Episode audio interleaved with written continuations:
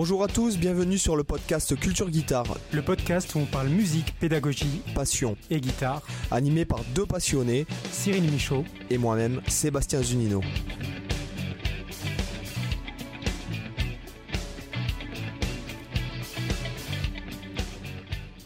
Hola chicos, bienvenidos a todos. ¿Qué tal Cyril?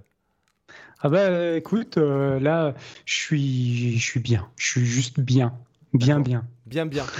C'est bien, tu prépares la rentrée, tout ça, tout, tout va bien. Non. Non, d'accord. moi, euh, moi, je me prépare depuis, je prépare la rentrée depuis, depuis que je suis en vacances. Euh, alors, ce soir, nous avons l'honneur euh, de recevoir un intervenant qui est quand même euh, assez régulier chez nous. Donc, il s'agit de mesdames et messieurs. Oui, même style. Yeah, right. What pas fuck, man? On l'a pas vu Non, venir celui-là. C'est, ben, c'est Romain Morlot. Voyons, vous l'avez vu dans le titre. Quoique, je sais pas Bonjour, si je bon- mettrai dans le titre. Bonjour, bonsoir, je ne sais pas quelle heure il est alors vous écoutez ça. Sachez que si vous êtes en train de courir pendant que vous écoutez ce podcast, vous allez courir longtemps. Ouais, il y a des chances. Et nous avons aussi un nouvel invité.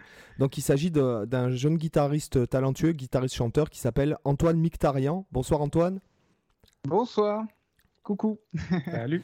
Alors, euh, donc, euh, vite fait, on va, on va, on va parler un peu de, donc de, de, l'expérience qu'ont vécu euh, Romain et Antoine euh, donc au Frick Guitar Camp. Donc, c'est le, c'est le, comment dirais-je, c'est un stage, un masterclass de guitare qu'organise Mathias Eklund. Donc, Mathias Eklund qui est le guitariste-chanteur de Freak Kitchen, mais qui est aussi assez connu en tant qu'artiste solo. Puis, moi, je l'ai connu. Alors, il y a.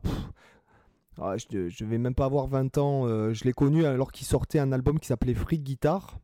Ouais, c'était Donc- son premier album solo, si je dis pas de bêtises. Peut-être qu'Antoine pourra en dire plus que moi. Non, non, c'est ça, c'était euh, Mister Libido, euh, son premier album. D'accord. D'accord.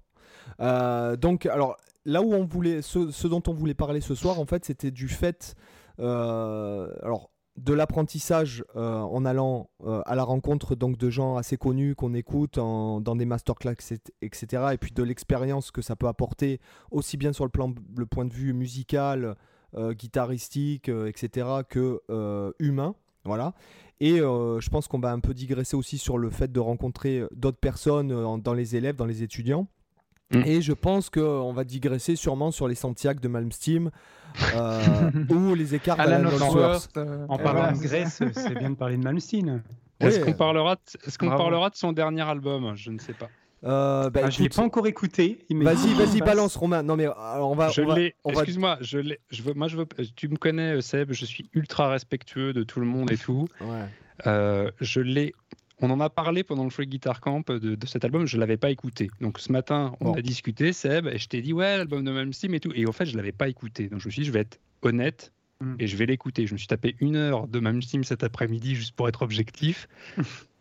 Économiser une heure de votre temps peut-être, éventuellement, euh, écouter autre chose. Alors, peut-être. Euh, moi, je, je pense que je vais clore le sujet euh, de ce du coup, en roue libre, Malmsteen? Euh, Il y a des choses auxquelles on peut pas toucher et un album de Malmsteen, c'est comme un film de Jean-Claude. T'en as rien à foutre qu'il soit bon ou pas. C'est pour voir, c'est pour voir, c'est pour, c'est pour écouter Malmsteen ou voir Jean-Claude. Euh, donc Tu zappes au euh, solo et puis, euh, je- voilà, puis c'est ça. chaque chanson. Et...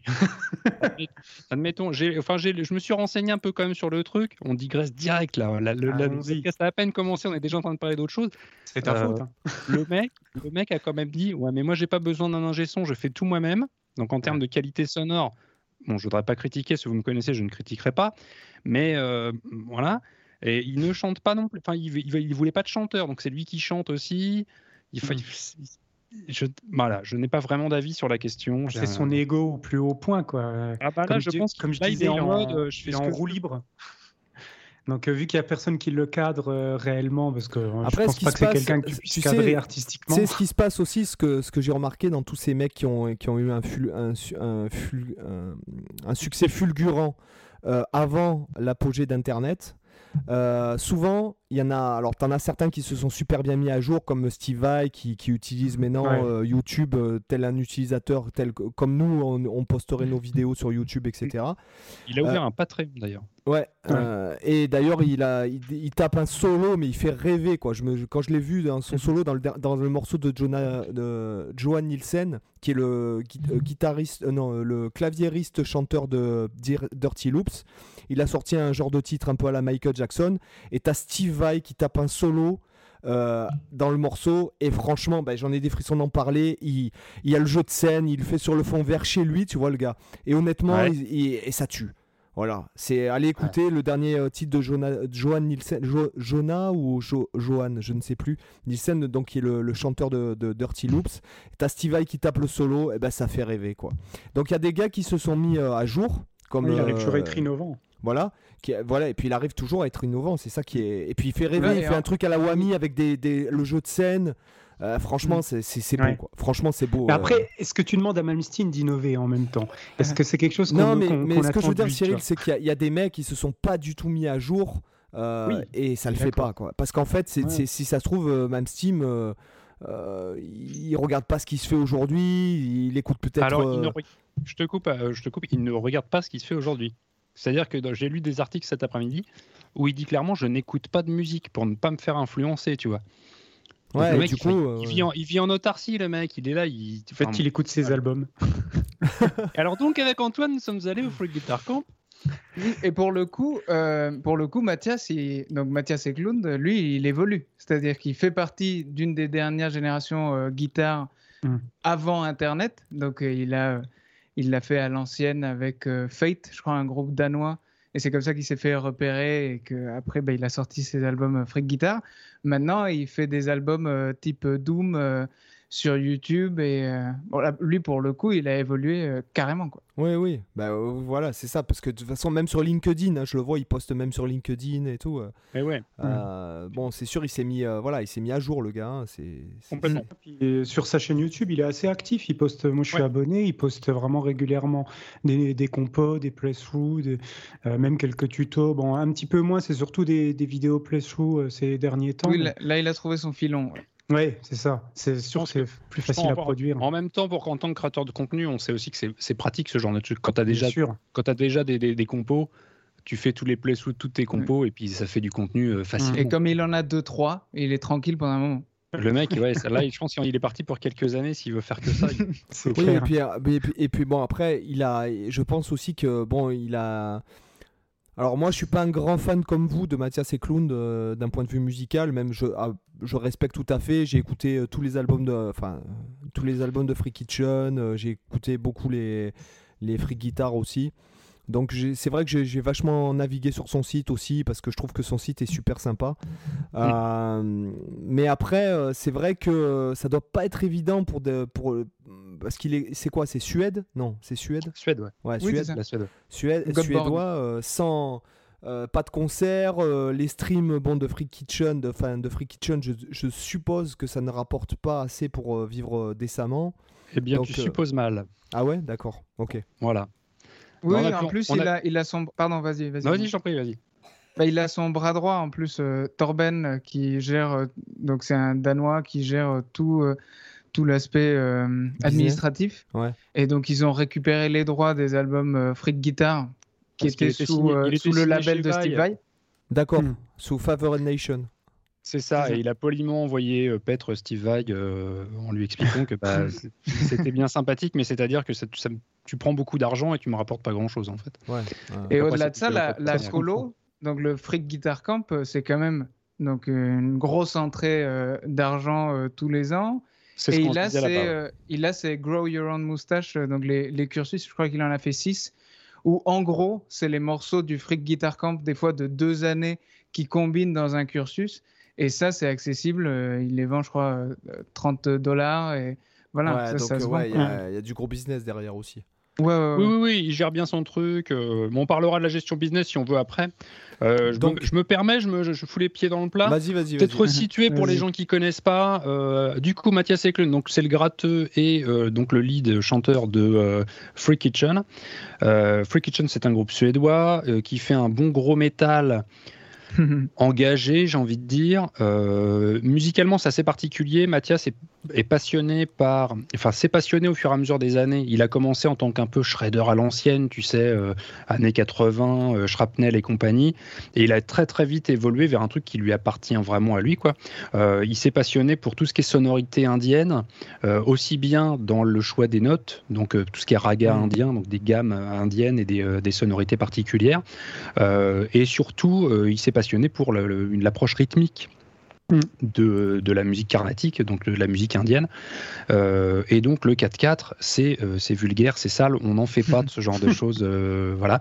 Et du coup, voilà. Donc Freak Kitchen a évolué vers une espèce de groupe qui n'est pas vraiment un groupe de musique technique, même si à jouer c'est une tannée et qu'il faut un sacré niveau pour pouvoir comprendre et puis euh, mais maîtriser ce qui maîtriser ce qui se fait quoi.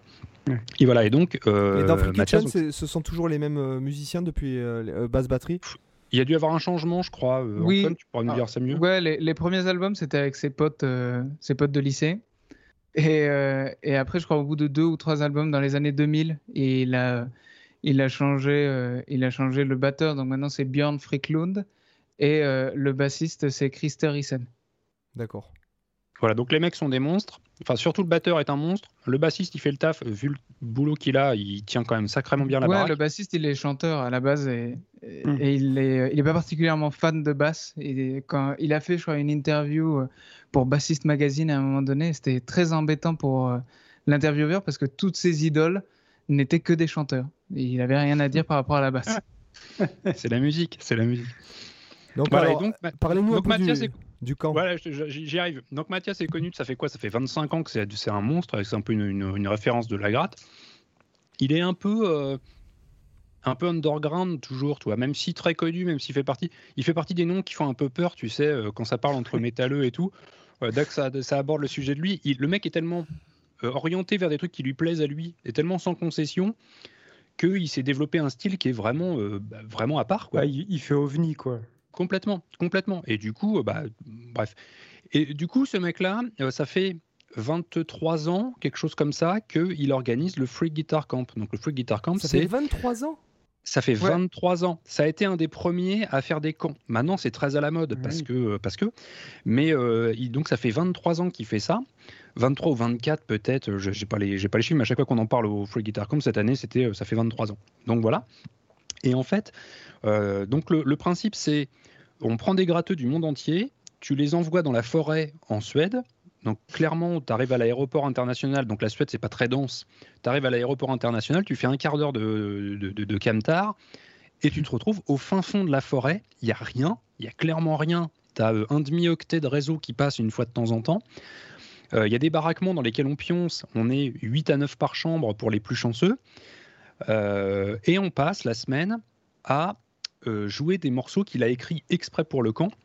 Morceaux qui Mm. sont euh, composés exprès pour être fun, mais un gros défi. Et quand je dis un gros défi, c'est-à-dire que pour les musiciens, pour les guitaristes moyens, comme je me considère moi, c'est ultra complexe. Mais c'est-à-dire que lui, sur scène, donc lui, on est en mode masterclass, il est sur la scène devant nous, euh, il y a- on a des chaises et des machins en face de lui, chacun a sa gratte et puis un petit casque sur les oreilles pour pouvoir s'entendre. Euh, même lui, il en chie. C'est-à-dire qu'il développe des trucs qui sont tellement alambiqués que même lui, c'est un défi. Et du coup, ça en devient rigolo, quoi. Tu vois Ouais. Ouais, et d'ailleurs, c'est fourbe parce que la façon dont, on, dont il nous leurre dans, euh, dans sa colo, c'est qu'on le voit en masterclass. Donc, il, il tape dans les mains et dit alors 1, c'est ta, 2, c'est ta K, 3, c'est ta quitté. Et on se dit oh, ben c'est bon, j'ai compris, on fait 2-3 rythmes. On se dit ah, ben j'aime bien ça, je vais aller au Freak Guitar Camp. Sauf que ce concept-là, donc la base, elle reste la même et ça doit faire 15 ans qu'il fait la même masterclass. Toujours aussi sympathique, tout ça, ça a toujours un Ah oui, intérêt. tu, ouais, veux, vu tu veux dire les tu veux dire les masterclass qu'il fait ailleurs Oui, c'est ça, bah, comme il a Oui, fait oui. À, Master- à Metal Guitar. et ce genre ça, de je l'avais vu, ça. ouais. Donc c'est vraiment, il y a toujours euh, un ou deux nouveaux qui viennent parce qu'ils l'ont vu en masterclass et qui pensent savoir. Et la, première année, c'est toujours celle qui fait le tri parce qu'on y va en pensant avoir compris. Et là, on, on fait face à euh, Mathias là où il est maintenant en termes de Conacol. C'est-à-dire que c'est un mec qui va écouter 20 minutes de musique indienne, euh, voilà, avec des solos qui partent dans tous les sens, juste pour arriver au solo de percu. Et là-dedans, il va piocher un rythme qui, euh, qui lui plaît et tout ça. Et de là, bah, ça va évoluer, tout ça. Mais voilà, on passe, euh, on passe de vraiment le niveau d'entrée en masterclass à là, paf, ok, Hmm. Mathias euh, 23.0 euh, niveau Conacol, ça donne ça. Voilà, alors pour ceux qui ne connaîtraient pas, le konakol, c'est une espèce de tradition rythmique indienne où chaque syllabe correspond à un, pas un temps, mais euh, voilà, à- Un correspond rythme. à un atome, quoi, un- ça correspond à un rythme. Et donc c'est une façon de chanter le rythme. Donc si vous ne connaissez pas, vous tapez konakol, donc K-O-2-N-A, K-O-L, euh, sur n'importe quel truc, et vous allez trouver des mecs qui sont là en train de, de faire une espèce de scat euh, rythmique. Mhm. Et c'est un outil très très pratique pour pouvoir jouer avec des subdivisions à la con ou de faire des polyrythmes ou faire des trucs vraiment, euh, vraiment alambiqués. C'est un outil qui permet de, de, manipuler ça de façon simple. Moi qui suis une quiche en rythme, euh, je peux faire des, des, des 4 pour 3, je peux faire des 5 pour 4, je peux faire ce genre de choses plus ou moins facilement. Plus ou moins, je me, je me- je me comprends quand même. Et donc voilà, et donc, le, voilà. donc pendant une semaine, euh, on en prend plein notre face, mais vraiment, on n'est pas vraiment perdu. Parce que c'est-à-dire que c'est- vraiment intense, mais dans les morceaux qui composent, il y a toujours un morceau où tu peux te raccrocher. C'est-à-dire qu'il y a toujours un riff un peu catchy sur lequel tu. Ah bah, bah, ça, c'est plus ou moins Mm. facile. Ou euh, si tu es l'expert en sweeping, par exemple, euh, il y a le petit moment où il y a le morceau en sweeping, où tu vas pouvoir briller si tu as envie, enfin briller dans ton casque, hein, il n'y a que toi qui Oui, t'entends. ça, ça, fait 2-3 ans qu'il le fait, 2 ans, à la demande générale, parce que le Freak Guitar Camp, au tout début, c'était des leaks, c'est-à-dire qu'il y avait une feuille avec des leaks, et ok, bon, là, on va apprendre ce, ce petit pattern en aller-retour, machin. Et donc, au fur et à mesure, il a trouvé cette, euh, euh, cette recette qui lui plaît bien, donc de composer euh, plusieurs morceaux, dont souvent un gros morceau euh, de plus de 10 minutes, qui est un peu le, le, fil conducteur de la semaine. Mais du coup, parce qu'il y a des vieux de la vieille, c'est-à-dire il y en a qui viennent là depuis 17 ou 18 ans, qui étaient des nostalgiques du sweeping. Donc ça fait deux ans qu'il fait son truc, c'est-à-dire il fait un morceau euh, sweeping, euh, où là pour le coup, euh, ça shred. euh, voilà, c'est- l'overdose de shred de la semaine. quoi. Et du, Enfin, voilà. du coup, du coup ça, euh, c'est c'est pas forcément un stage qui serait adressé à, euh, enfin accessible à des débutants. Quand, enfin, quand je dis débutants, c'est pas des, des gars qui grattent depuis une semaine, mais, mais même des, des gens qui jouent depuis genre 2-3 ans, ou tu vois. de 3 ans, faut, faut, faut vraiment être velu. faut avoir fait 2-3 grosses années. Moi, ça fait. euh, j'ai toujours gratté en amateur. Moi, je, voilà, je suis guitariste amateur depuis. euh, ça fait 20, euh, 20 et quelques années. Euh, Seb va m'engueuler parce que maintenant j'en vis, donc euh, je, suis plus, je suis plus amateur, mais ça n'empêche que ça fait 20 ans que je gratte à la maison avec euh, voilà, plutôt une bonne connaissance de, de pas mal de trucs. euh, J'ai j'ai compris quand même pas mal, de, pas mal de trucs. La première année, donc moi, ma première année, c'était l'an dernier. Je, je pleurais à l'intérieur de moi-même. C'est-à-dire que t'es là, et là, tu te dis, ouais, euh, ta académie t'a quitté, ouais, bah, ça fait 7, ça va, c'est facile, c'est pas compliqué. Et lui, là, donc le morceau qu'on a vu l'an dernier, c'était un truc, c'était en 75-8. Pour vraiment, que les gens se rendent vraiment compte. Là, Alors, ça, après, ça- il faut après, dire, c'est- il faut Oui, dire aussi que ça vient du. Donc, euh, s'il fait du 75-8, c'est pas. euh, euh, C'est pas, non, non, c'est pas, c'est pas, voilà, c'est pas c'est dur pas un hasard, si tu veux. C'est c'est qu'en fait, euh, dans la musique carnatique indienne, euh, ils, con- ils ont pas des mesures comme nous de 4 temps ou 3 temps ou 7, Ah même oui, ça 7. peut aller au-delà de voilà, 100 ans. voilà, même, eux, ce sont euh, des cycles. mesures. hein. Voilà, c'est exploitation à fond d'un mode, enfin d'un ce que eux appellent les ragas. Et euh, ce sont des cycles, euh, voilà, c'est- ce sont des cycles beaucoup beaucoup plus longs. Donc c'est pour ça qu'en fait il Mm. y a du, euh, du Voilà, il y, a des- il y a des- il y a des espèces de logique mathématique derrière ça. C'est-à-dire que tu as des patterns euh, qui font 3 temps, 5 temps, 2 Mm. temps, et avec, avec un truc qui se, qui se suit.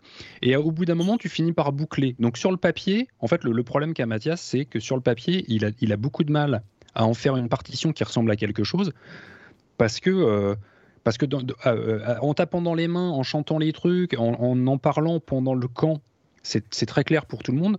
Pour les gens qui lisent le solfège, c'est un coup à se crever les yeux. quoi. C'est Ouais. un truc, c'est t'enchaînes des, des, des mesures en 15-8, là j'ai le truc sous les yeux. Euh, Margin of Error, donc le morceau de cette année, qui dure, je sais plus, 18 minutes, un truc comme ça. C'est ça, ouais. Euh, ça commence avec des mesures en 5-4, on enchaîne avec des mesures en 11-8, 11-4, 15-8, 6-4. Qu'est-ce qu'on a là-dedans? Mais ça, a- c'est en fait, c'est C'est pas de le. notation. Voilà, mais c'est le problème de- d'essayer de, retranscrire. Parce que le conacol, pour le retranscrire correctement, faudrait une mesure infinie et subdiviser qu'en phrases. Ce qui, euh, ce qui va pas très bien avec Guitar Pro et Sibelius, d'après ce que, d'après ce que dit Sibelius, tu, Sibelius, Et, tu euh, peux, parce que moi j'ai déjà fait justement des. J'avais écrit une partition pour Robois, par exemple, qui était, euh, sans, qui était non mesurée. Donc il n'y avait aucun Mhm. chiffrage. Du coup, c'est juste des barres invisibles que tu dois mettre. Tu es obligé d'écrire, toi, à la main, une, une durée absurde, genre, tu- genre euh, 408 ou des trucs comme ça pour avoir de l'espace. Après, tu, masques tes trucs. Mais c'est vrai que sur Guitar Pro, c'est pas possible. Mais c'est une des approches, effectivement. Tu as aussi d'autres approches un peu à la Mesuga où eux, ils s'emmerdent pas. C'est pensé comme du 4-4. Et en fait, c'est juste que les riffs débordent des mesures. Mais en fait, le 4-4, c'est juste finalement une sorte de vie. Parce qu'en fait, vu que la batterie, elle reste quand même sur- cadrée euh, sur, sur d'une sorte 4-4 euh, pour avoir la stabilité, tout le reste est déphasé, bah, tu as quand même ce, ce- cet élément auquel se raccrocher, mais du coup, les riffs euh, débordent. Il y, a, il y a pas mal d'approches possibles. Tu as ceux qui vont, qui vont vraiment vouloir faire rentrer dans des cases en, en changeant les métriques continuellement, et du coup, c'est un casse-tête à lire. Mais c'est pas forcément la bonne approche parce que quand tu dois enchaîner, genre, tu vois, tu vois, te- imagine, tu es en train de jouer un truc, tu as une mesure en 5-4, après tu as une mesure en 15-8, après tu as une mesure en, je sais pas, en 6-8. Bah, déjà, c'est pas la même façon de penser les temps quand tu joues sur, du, sur du- une mesure en 4 et une mesure euh, basée sur des croches où bah, t'as pas le même feeling, t'as pas le. Et du coup, des fois, ça peut rajouter une complexité qui n'existe euh, pas forcément, juste parce que justement, il y a des métriques euh, complexes. En Et cas, justement, da- pardon, de- vas-y. vas-y. De ce que vous dites, en tout cas, euh, je trouve, voilà, je voudrais souligner un aspect que je trouve vachement intéressant, c'est que plutôt que de faire, par exemple, l'exercice B12 euh, pour travailler, euh, je sais pas quel doigt ou telle, telle technique, lui, en fait, il s'écrit des études, comme l'aurait Mm. fait euh, Chopin, Ah ouais. euh, un euh, tout ça. Et en fait, du coup, lui, il se challenge, il écrit des trucs assez complexes parce qu'il se dit, ben, au lieu de, euh, pour stimuler, en fait, parce que le meilleur moyen de progresser, c'est de progresser ensemble. Euh, même quand tu donnes Ouais. un cours. Et en fait, euh, pour que le cours soit vachement plus stimulant aussi pour lui, pour pas qu'en fait il se fasse chier à répéter ce qu'il dit à chaque fois, il s'écrit des études qui le challenge un peu. Et en fait, du coup, tout le monde bosse ensemble et, et tout l'énergie de tout le monde sert à tout le monde, en fait. Et euh, c'est voilà, c'est moi par exemple, c'est ce que je fais beaucoup euh, quand des fois j'écris des, des, des packs de leaks ou des trucs comme ça, c'est que j'écris des trucs plus complexes que ce que j'aurais joué. Euh, et en fait, euh, après, tu, tu le travailles. Comme tu as un, un but, un objectif, tu as, c'est plus facile de, de, de progresser comme ça. Tu sais que tu dois jouer ça à tel, de, tel tempo ou à tel, euh, tel truc. Et en fait, du coup, bah, ça, te fait, ça te fait progresser, quoi. Et alors là, c'est là qu'on voit à quel point vous êtes des professionnels de l'animation du podcast, les mecs. Parce que du coup, Cyril, tout à l'heure, tu parlais de Meshuga. Ouais. Et pendant la semaine au Free Guitar Ah. Camp, il y a des invités qui viennent. Donc Mathias fait venir Ah. ses amis entre guillemets parce que bon, ils sont là pour ils sont ils se font payer hein, les mecs. C'est pas non plus des c'est pas ils sont pas là pour la, la gaudriole. Et cette année. Et comme l'an dernier, euh, il y avait euh, Per Nilsson. Donc Per Nilsson, c'est le guitariste de Scar Symmetry euh, et qui a fait euh, la comment s'appelle? Euh, l'intérim chez Meshuga Mm. euh, pendant l'absence de je ne sais plus quel est le nom du guitariste de Frédéric Meshuga. Frédéric. Tordental. Ouais, Voilà. Voilà. Euh, donc il y a des invités. Donc tout le long de la semaine, pendant la journée, on bosse avec Mathias sur les trucs qui ont été écrits pour le, pour le Free Guitar Camp. Euh, et le soir, tous les soirs de la semaine, il y a un invité qui vient. Alors cette année, on a eu Per Nilsson, donc ce, ce gars-là, euh, qui a retourné le cerveau à tout le monde euh, en jouant du. euh, comment s'appelle? Redis-moi le nom de ton guitariste préféré, Seb. Alan Alors, Osworth. Non, Voilà. mais là, là, là, bon, il a peut-être le format, mais après le fond, euh, c'est pas Non, non, ça, non, non, quoi. non, ah, c'était de l'impro. Il a Non, improvisé mais sur un backing track 2. euh, ouais, non, Donc- mais voilà, il peut imiter. euh, Il a le son. Euh, De, il imite le son d'Allsworth, mais après. Je euh, ne dis pas. Je Niveau ne dis pas phrasing, bon, arrive on à n'y la est pas, quoi. Je ne dis On pas qu'il arrive pas, à la cheville Voilà. Attention, vous avez, vous avez lâché la bête là. Voilà. Non, mais c'est pas pareil, c'est même mieux qu'Alan Osworth. Euh, Tu as des problèmes, tu as des attends, problèmes. attends, On a je- eu un autre, ce Attends, podcast attends, va je, mal finir. je le bannis du, de la conversation.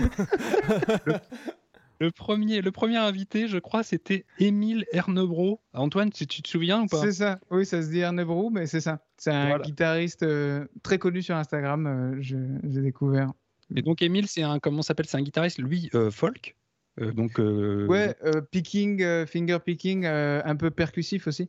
voilà, donc façon, il est très, Chet Atkins, très à la Tommy Emmanuel, Chet Atkins et Ouais. tout. On a pris une grosse giflasse avec ce mec-là aussi. C'est-à-dire qu'on s'est dit, ouais, c'est l'invité, ça va être détente et tout. Donc le soir, c'est plus à sens unique. La journée, c'est euh, dans les deux sens. C'est-à-dire que Mathias nous montre des trucs, on joue des trucs, il nous réexplique, on joue tous ensemble. Allez, on va refaire les 40 premières mesures, tac, tac, tac, on va jusque-là. Et le soir, c'est plus descendant, c'est-à-dire que l'invité vient, nous parle, on écoute, on lui pose des questions si on veut, mais on joue pas à ce moment-là. Le Woodley voilà, est un Seb, Seb parlait de masterclass. Le, le seul vrai moment masterclass, c'est le soir. Parce que le reste, ça fait vraiment colo guitare euh, avec euh, l'animateur qui dit Eh, j'ai ça. Bon, sauf qu'il s'avère que ça, c'est un morceau de 18 minutes. Et après, ben, voilà, c'est vraiment hyper interactif. Là, le, le soir, c'est ben, d'ailleurs les, les, gars qui viennent, c'est leur masterclass euh, de base. Quoi. Ils, ils, font, ils font leur, leur tube. Quoi. Donc voilà, on a eu qui? On a eu Ola Englund aussi qui est venu cette année, donc le célèbre mmh. youtubeur. Qui a ramené des guitares. Qui a ramené des guitares, qui est sympathique comme tout et tout. L'an dernier, il y avait Ola Strandberg qui était venu ramener des grattes pour qu'on essaye des grattes. Il a parlé du développement de la marque, de ce genre de choses. Donc c'est vachement, c'est vachement intéressant. Et d'ailleurs, Seb... ouais, pardon, vas-y. Tout à l'heure, Seb, tu disais, euh, euh, pour se tirer vers le haut, on profite du, du, mouvement de groupe, en fait, et du fait qu'il bah, y a tout le monde autour de toi et qu'on essaie tous de se tirer les uns vers le haut. Et en fait, je pense que le Free Guitar Comp, il a autant de succès parce que ça, en fait. C'est-à-dire qu'il y a Mathias qui met une grosse gifle à tout le monde. C'est une chose. Mais il y a une espèce de, communauté de guitaristes. Moi, j'ai découvert ça l'an dernier, c'était ma première année. Où au final, tout le monde en chie. Clairement, tout le monde en chie. C'est-à-dire que pendant les, les moments où, es, euh, où, où tu suis plus où tu mm. es, à la limite de, de, de pendant trois minutes d'abandonner le truc, tu regardes dans la salle et tu te rends compte que tu n'es jamais le seul à en chier. C'est ça, on repense à nos petits regards de souffrance. Les petits regards de souffrance d'un côté à l'autre de la pièce, tu sais, genre ah, ah, bah toi aussi, ah bah en fait on est tous en train de galérer quoi. Ah non non, moi je gère moi. Et ouais, tu penses qu'il doit y en avoir, il doit y en avoir franchement il doit y en avoir deux qui gèrent dans le dans, dans, dans, le truc. Ouais, même pas, mais ouais après. Euh, et euh, euh, En fait, ça c'est par contre c'est pas mal parce qu'on a dit qu'il fallait pas y aller si on était euh, débutant, mais après, chacun y trouve euh, son compte. Oui, voilà, c'est inspirant. ouais. mais il y a un truc que je, que je dis souvent. Dis, donc, moi, j'y suis allé 4 ans. Ça, c'était ma quatrième année. La première année, on y va bah, parce qu'on a vu Mathias en masterclass, euh, qu'il est gentil comme tout et qu'on et qu'on se dit le Conacol, c'est bon, j'ai compris. Et après, pour ceux qui reviennent, parce qu'il y a quand même un tri de la première année, mais il y en a beaucoup qui reviennent, c'est pour cet esprit de groupe, parce que c'est le seul endroit où on peut mettre 40 gratteux et ça se passe super bien. Des fois, hmm. dans un groupe, il suffit d'en avoir deux pour que ça, pour que ça parte complètement en couille. Et il y a aussi, à ne pas négliger, la cuisine de Fifi, Fifi Tusling, qui fait. Euh, Romain, je te laisse en parler. Parce Alors, je te remercie. Donc, ambiance colonie de vacances. Donc, on est dans les bois, il n'y a pas de réseau, il n'y a que dalle. Par contre, il y a un lac euh, d'enfer immaculé dans lequel tu peux te baigner, tout ce que tu veux. L'alcool et la drogue sont strictement interdits, donc il n'y a pas une binouse. C'est euh, voilà, on est là pour jouer de la guitare et puis prendre du bon temps tous ensemble, mais euh, ça reste ultra clean. Mhm. On mange végétarien pendant une semaine, et donc il y a une cuistot qui est là et qui fait une pure bouffe. D'ailleurs, moi je leur ai dit cette année, je leur ai dit, mais moi je viens pas pour la guitare, je viens pour la bouffe. il y a un moment arrêté quoi. Euh, et, ça tient tout le truc. Il y a une espèce de, il y a une espèce de cohésion de ouf. Quoi. Donc au-delà de la guitare, il y a vraiment une espèce d'expérience, une espèce de retraite initiatique, guitaristique, appelle-le comme tu veux. Euh, avec, avec des gratteux de partout dans le monde. Donc c'est ça qui est, qui est, ouf aussi. Quoi. Là, il y avait une année, cette année, il y avait une année du Chili, je crois, la, la, ouais. qui la, la, personne qui venait du, du, plus loin. Elle a mis, je sais pas, elle a mis 4-5 jours à venir entre le Covid, les avions, les, les tests PCR, les machins et tout. C'était une, euh, voilà, c'était une aventure pas possible on croise des gens de partout, tout le monde a un accent à couper au couteau, parce que voilà, nous on est français, donc on parle en, parle en français, mais en même temps il y, a, euh, il y a des Finnois, enfin des Finlandais, il y, a des, euh, il y a des Suédois, il y a des Anglais, il y a des Espagnols. Ça habla espagnol un poquito, tu vois, de temps en temps je réfléchis mon, mon, espagnol, quoi. Et c'est non, c'est vraiment une, une, expérience de ouf. Et voilà. Euh, maintenant, ce, que tu, ce, que, ce dont tu parlais tout à l'heure, Seb et Ciel, vous, vous parliez de ça le côté, le côté un peu idole, le côté un peu fan, euh, je le sens chez certains. Au, la première année en général. Quand il y a un petit côté fanboy et tout, mais au final, mm. Mathias est vachement détendu et au final, enfin, il désamorce un peu le truc, quoi. Si t'es là trop, euh, trop en mode fan, euh, il t'explique gentiment. Non, mais attends, on est perdu au milieu de rien. Personne te voit. enfin, détends-toi complètement. On est là pour jouer de la gratte. Tu vas en chier ta race, quoi. Donc, arrête, on retrouve plus ça avec euh, les intervenants. Parce que euh, finalement, Mathias, euh, au, bout de, au bout de deux jours, on a compris, il a parlé de sa bite 15 fois. Bon, voilà. Du coup, la sublime ou le côté mystique, euh, pour ceux qui l'avaient, c'est complètement évaporé. Par contre, voilà, il y en avait euh, quand euh, Ola Englund est arrivé, il y avait euh, son groupe de, de, de suivantes et bon, sans me foutre de leur gueule évidemment, hein. mais il y a, il y a ça. Non, mais c'est vrai, a- les gens ont des cadeaux. les gens ont tapé 15 000 bornes en avion, ils ont ramené des cadeaux pour la England parce qu'ils savaient qu'ils allaient être là. Mm. Les mecs mettent les t-shirts, tu sais, euh, euh, les, les- les- tous, les, tous les, les- les produits dérivés et tout. Oui, Ah mais bon, après pas- lui il s'en fout. Lui il s'en fout, il dit ah puis il est pourri ce t-shirt. euh, J'en ai refait des nouveaux avec de meilleurs, euh, des vrai. meilleures encres et tout. Il y, a, il y a un peu de ça. Donc voilà. Et du coup, enfin, cette expérience, moi je la conseille franchement. Dès que tu, dès que tu commences à avoir un bon niveau de gratte, alors c'est pas un truc, c'est pas une histoire de jouer vite ou d'avoir du débit euh, de fou, tu vois. C'est pas, c'est pas une question de savoir sweeper à, à 200 à l'heure ou de faire des tappings incroyables. Là, il y avait, il y avait des, enfin, clairement, il y avait des gens cette année. Je, me souviens plus son prénom. Il y avait, un, il y avait un, il y avait deux gars, un, un père et, euh, et son fils qui étaient là. Ah oui, Édouard et Martin. Voilà, Édouard et le donc, père et Martin Le fils, il devait avoir mon âge, il devait avoir une petite quarantaine d'années, tu vois. Et son père, il avait je sais pas combien, 65 balais, tu vois. Et il était là en mode, euh, bah lui, c'était, j'en sais rien, il parlait de jazz, il parlait de John Scofield et tout. Et quand ça a attaqué les tappings et les machins, il, enfin, il a trouvé ça vachement intéressant, super créatif et enfin, vraiment Mhm. cool. Quoi. Donc c'est un peu ouvert, c'est un peu ouvert à tout le monde. C'est pas, c'est pas réservé aux fans ou aux- à, à quoi que ce soit là-dessus, quoi. Ouais, Ouais, oui, non, mais ça, se voit de toute façon que c'est un personnage déjà qui est doux, euh, qui est. Oui. euh, euh, De qui Suède, est on hum- avait dit. Ouais, qui est humain, même. euh, Tu, même déjà, même dans sa musique, enfin, tu vois qu'il est bienveillant, que. euh, Complètement. voilà, tu, tu vois que. Donc, euh, c'est. C'est pas ce que je veux dire, c'était que c'est ce que tu veux dire, c'est que c'était pas un esprit élitiste où tout le monde va dire ouais Non. c'est moi Mhm. qui vais shredder le plus fort. euh, Complètement attends, pas. je mets. Moi j'ai. De toute euh, façon, de toute façon, tu peux essayer. Enfin, clairement, tu peux arriver et essayer de jouer à ça. Tu te fais, enfin, tu prends le tsunami dans la tronche euh, au bout de 5 minutes, quoi. C'est-à-dire que la musique est tellement, tellement différente de ce qu'on a l'habitude de travailler et les plans qu'on te présente sont tellement différents de ce qu'on a l'habitude de te faire bouffer. Quoi. D'habitude, on te fait bouffer de la pentatonique ou alors des modes à 200 à l'heure avec des arpèges ou des tappings ou des machins. Là, on n'est plus là-dedans. On est sur euh, des découpes rythmiques complètement alambiquées, euh, des trucs où, enfin, clairement, tu te retrouves là, tu te retrouves en slip, quoi. Tu vois, tu Mais, ouais, habitudes. mais musicalement, pardon Cyril, vas-y. Non, non, je disais juste que ça te fait complètement sortir de ton contexte euh, habituel et, et du coup, euh, tu perds un peu tes repères. Quoi. Ça te fait étendre ça- ta zone voilà. de confort. Et moi, c'est pour ça que j'y vais, quoi, parce que tu y vas, Ouais. tu prends une. En fait, moi, moi je- clairement, je suis pas fan de la musique de Mathias. J'aime beaucoup ce qu'il fait avec Freak Kitchen sur certains albums. Euh, ça, je suis client. Tout ce qu'il fait avec Freak Guitar, à part quelques morceaux, sinon tout le reste, je trouve, je trouve que c'est inécoutable. Oui, mais euh, c'est expérimental. C'est complètement expérimental. Je, re- je respecte, j'ai j'ai un absolu respect pour, euh, pour, pour le mec. Quoi. Mm. Moi, ce qui, ce Et qui me passionne chez lui et ce qui me passionne sur le Free Guitar Camp, c'est euh, le mec vient, il te dit Moi, je fais ce que je veux et regarde, je fais ça. Et c'est complètement chelou, mais je m'en branle, j'ai le droit de le faire et je suis là pour le faire parce qu'il y aura personne d'autre qui va s'en occuper. Et il y a rien que ce message-là, ouais. tu vois, ça me. Tu dis Merde, mais. Mais ouais, en fait, t'es toujours Mm. plus ou moins en train d'essayer de suivre un truc, d'essayer de faire comme on te dit, ou d'essayer de suivre une mode ou un machin. Mm. Lui, il s'en bat les couilles, quoi. Et il t'explique clairement que non, on s'en fout. Euh, moi, j'ai envie de faire ça, donc je fais ça. Et j'ai envie depuis, euh, depuis 30 ans, quoi. Et du C'est coup, ça, ça, donne c'est un le- grand coup de frais, quoi. Ça fait du C'est bien, le quoi. côté, c'est le côté mindset euh, du gars qui est, qui est formidable. Et il y a Oui. aussi, c'est parce qu'on on a parlé des morceaux. Alors oui, ils sont super complexes et tout, mais il y a, c'est, comment dire, c'est, on est hyper privilégié parce que euh, le fait d'y aller et que le gars il explique comment il pense, ben, c'est ce qui se rapproche quand même le plus d'être dans sa tête.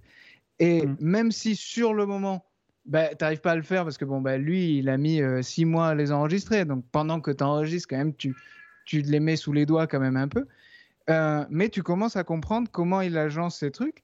Et un autre, un autre truc intéressant, c'est que ben, peut-être le morceau de 18 minutes, c'est pas, ça va pas être, euh, je sais pas, la, la, la bande son de ton année 2022, mais dedans, il y a toujours des moments qui résonnent particulièrement. euh, Comme quand tu euh, lis un voilà, livre. c'est, Ouais. ouais, c'est ça.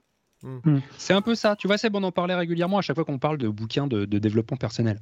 Ouais, on ouais. dit que les bouquins de développement personnel, grosso modo, dans chaque bouquin de développement personnel, il y a peut-être deux phrases qui vont te toucher. Tout, tout le reste, c'est de l'enrobage. Bah, J'ai Ouais. envie de dire que peut-être Ouais. qu'éventuellement, euh, dans ce qui nous fait bosser au Free Guitar Camp, tu repars avec ça. C'est-à-dire que tu en as pris plein ta face, mais dans, le, dans tout le tsunami que tu as pris de- de- d'infos, il y a tel truc avec lequel tu vas repartir en disant putain mais ouais mais ça c'est une espèce de, de, nouvelle piste que je vais pouvoir euh, que je vais pouvoir que je vais pouvoir étudier sur laquelle je vais pouvoir euh, créer des trucs et tout et tout quoi et, ça c'est clairement c'est c'est passionnant quoi c'est bah, c'est vrai que quand vous en parliez, là, c'est exactement ce que, que. Justement, quand Antoine a dit mindset, une seconde avant, j'allais dire, en fait, c'est un, une question d'état d'esprit. C'est pas seulement voir le gars jouer, c'est pas seulement ça, c'est surtout arriver à saisir un nouvel état d'esprit. Et quand Romain, tu dis, voilà, après, tu t'en prends plein la face et tu retournes avec des, euh, chez toi avec euh, des, des, nouvelles idées, des nouvelles choses, c'est justement, c'est quand. En fait, c'est un peu comme si tu te recablais mentalement, ou tu. Ou, euh, bah, ça revient à ce que je disais, où tu, tu, tu sors complètement de ce que tu as l'habitude de faire, tu découvres des nouveaux trucs, donc forcément tu es en galère. Et après, même si tu t'en sers pas forcément après dans ton jeu en tant que tel, c'est, c'est des petits trucs qui auront insufflé quand même dans ta tête, qui vont rester, qui vont peut-être t'influencer. Ouais, c'est des graines. touches sur certaines approches et qui vont peut-être t'amener ensuite à aller plus loin. Mais c'est vrai que ce qui est, ce qui est vachement intéressant, c'est ce côté-là justement de découvrir, d'être dans l'état d'esprit euh, un peu plus expérimental comme ça, où, où tu, tu sors vraiment de ce que tu as l'habitude et tu, tu te lâches. Quoi, pour... Et justement, c'est vrai que c'est là où quand tu te lâches complètement et que tu oublies, euh, oublies tous les trucs euh, habituels, les pintas, les modes, même voilà, essayer de l'improvisation free sans se baser sur aucune gamme, sur quoi que ce soit, bah, des fois, c'est cette liberté absolue que tu te donnes qui va, qui va te permettre de découvrir des choses que tu t'autoriserais pas à faire en général. Parce que tu dis, ouais, mais si, si je fais ça avec ma Pinta, c'est pas comme ça qu'on l'utilise normalement, et puis tu vas pas te permettre de faire ça, ou sur une backing track blues, tu vas pas te permettre d'oser placer tel ou tel truc, ou parce que ça se fait pas forcément. Ou tu, tu peux des fois avoir des freins mentaux comme ça, euh, euh, un peu. Un peu que certains profs, hein? déjà, c'est que c'est aussi inoculé par certains pédagogues. C'est vrai, c'est vrai, oui. oui, Cependant, alors. Les ayatollahs, mais ils, sont, ils sont utiles aussi pour la préservation de la tradition, mais ils sont relous pour. Euh, ils sont relous pour euh, aussi arriver à ça dépend un, peu, de, de, ton de ton approche ce que tu veux faire. ouais voilà ça, et puis ça dépend un peu de aussi ta personnalité parce que bien sûr. euh, clairement ça peut si t'as pas, si tu veux, si, si t'as pas le caractère pour passer au-dessus alors que t'étais pas fait pour suivre une tradition pure et dure, ça peut bousiller carrément tout, ah bah oui. Euh, tout ton, tout ton art, entre guillemets. Mhm. Enfin, ce qui, ce qui bah, pourrait t'appartenir, en tout cas. Ouais, par rapport à la tradition, et je pense que Guthrie n'a pas, n'a pas fait que des heureux à ce niveau-là. Il y a quand même le syndrome de l'élève parfait. C'est-à-dire que quand on joue de la guitare, on a l'impression qu'il faut qu'on soit super bon partout. Mhm. Et euh, pour le coup, Mathias, euh, c'est le premier à dire Moi, mon aller-retour est pourrave.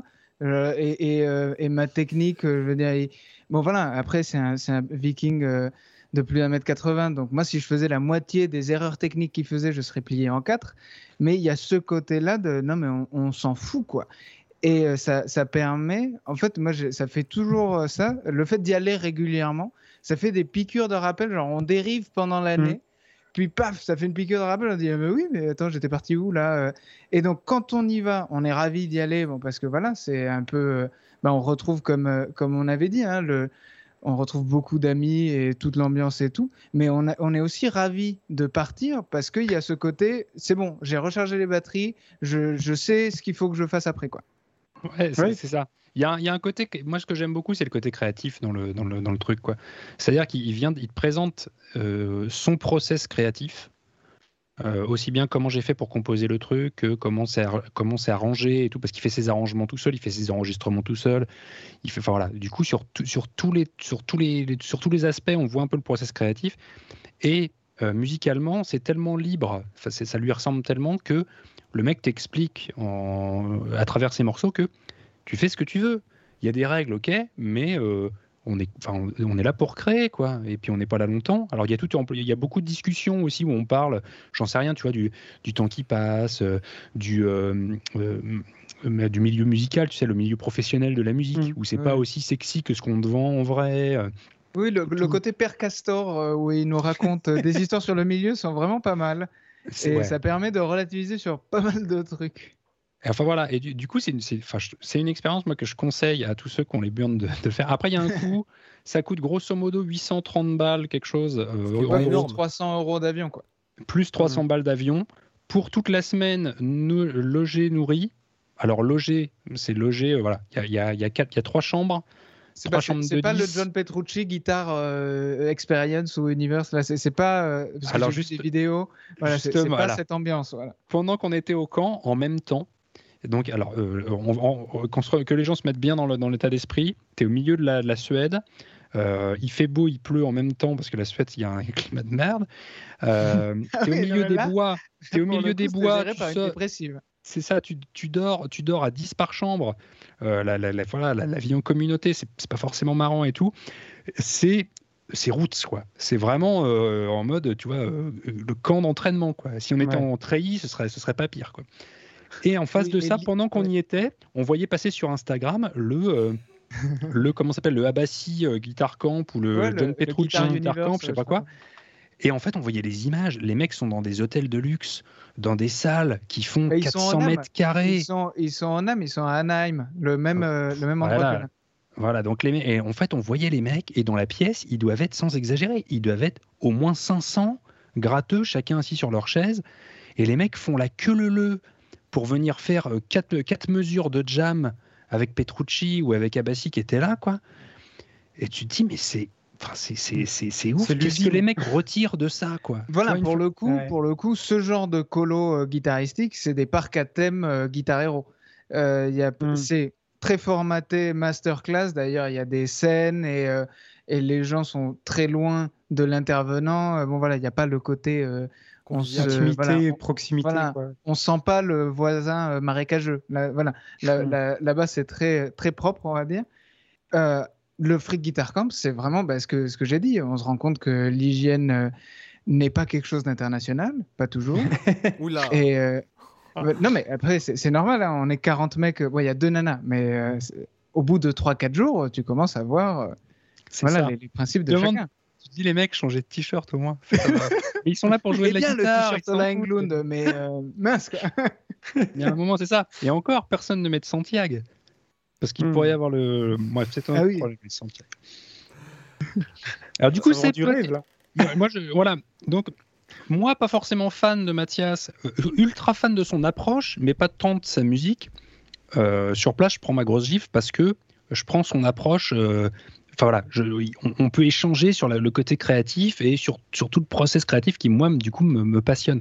Mm. Seb, je sais que tu nous as parlé de temps en temps de euh, comment s'appelle de l'avant après qui avait eu de la masterclass que tu avais suivi avec Sylvain Luc. Alors euh, ouais, il y a alors Bon, comme j'avais déjà fait des. Moi, bon, c'était un peu différent, on va dire. Euh, comme j'avais déjà fait pas mal de masterclass avec des mecs à New York, etc. Euh, je, sais que ces gars-là, en fait, tu veux, par exemple, des gars dans le jazz comme euh, Sylvain Luc, ou bon, moi euh, j'ai fait deux masterclass avec Adam Rogers à New York et un avec Jonathan Kresberg, donc c'est des guitaristes de jazz new-yorkais. c'est vrai que j'ai été au MAI, donc j'ai vu pas mal de masterclass, notamment j'avais vu la même année Scott Anderson et Alan Holsworth. Donc Alan Holsworth, bon, ça m'a, c'est même pas que ça m'a mis une claque, c'est que ça m'a déchiré euh, de part en part, quoi, tu vois. Mm. Euh, et je savais, quand je suis allé à, au masterclass de Sylvain Luc, je savais que ce mec-là, c'est pas le genre à t'écrire des gammes au tableau, à te dire oui, moi je joue tel truc, ou tiens, regarde, je t'écris un plan de tablature au tableau, c'est pas du tout ce genre-là. Euh, c'est plutôt tiens, joue ça, tu vois, il te montre, et puis toi, tu dois refaire un peu plus oralement. Et donc, Spontané, quoi. Euh, six mois avant le masterclass, je me suis vraiment immergé dans Sylvain Luc. Donc j'ai relevé énormément de Sylvain Luc, plein de morceaux. Euh, j'ai relevé pas mal de trucs sur les chaînes YouTube, etc. etc. J'avais préparé des questions parce que je sais que quand tu es. Euh, ça se prépare. Enfin, pour moi, en tout cas, un masterclass, ça se prépare en amont, si tu veux. Euh, mmh, donc C'est précieux, ouais. Voilà, donc je suis arrivé. Moi, j'arrive au masterclass, donc déjà, on était 10 dans la pièce, tu vois, dans Rien à voir. et en fait, déjà, les gars qui étaient là, si tu veux, c'était pas. comment dirais-je? Disons que juste pour te dire, bon, après, euh, il s'avère qu'il y en a, il y en avait, il y avait deux bons gratteux avec qui j'ai discuté. Mais dans la pièce, quoi, déjà, j'ai sorti ma gratte de la housse et puis un mec qui s'est retourné vers moi et dit, mais tu vas jouer là? Bah, je dis un peu, euh, je, suis, je, suis, un masterclass de Sylvain Luc, un peu que je vais jouer. Quoi. Tu, tu viens pourquoi foutre dans, ma tête C'est ce que je me suis dit. Bon, après, je suis resté cordial. Quoi. Mais, euh, et donc, euh, donc, il y a déjà eu six mois de grosse préparation à beaucoup, beaucoup relever de trucs. Donc déjà, ça, rien que ça, déjà, ça te fait progresser. T'arrives, t'as les bonnes questions, Euh, et puis c'est vrai que des- j'ai même eu des questions qui n'étaient pas forcément musicales, mais plus euh, genre euh, la première question que je lui ai posée, c'est je lui ai demandé s'il lui arrivait de douter, Hmm. tu vois, par exemple. Donc tu vois, il y avait donc déjà il y a ça, et puis j'ai vite sympathisé avec lui. Il s'avère que l'après-midi d'après, il y avait déjà trois personnes en moins qui, étaient, qui avaient basculé dans le masterclass de Maestern, et le lendemain en fait on était quatre ou cinq euh, dans la pièce. Et j'ai passé euh, ouais, euh, deux jours en fait pratiquement à jouer avec lui en fait.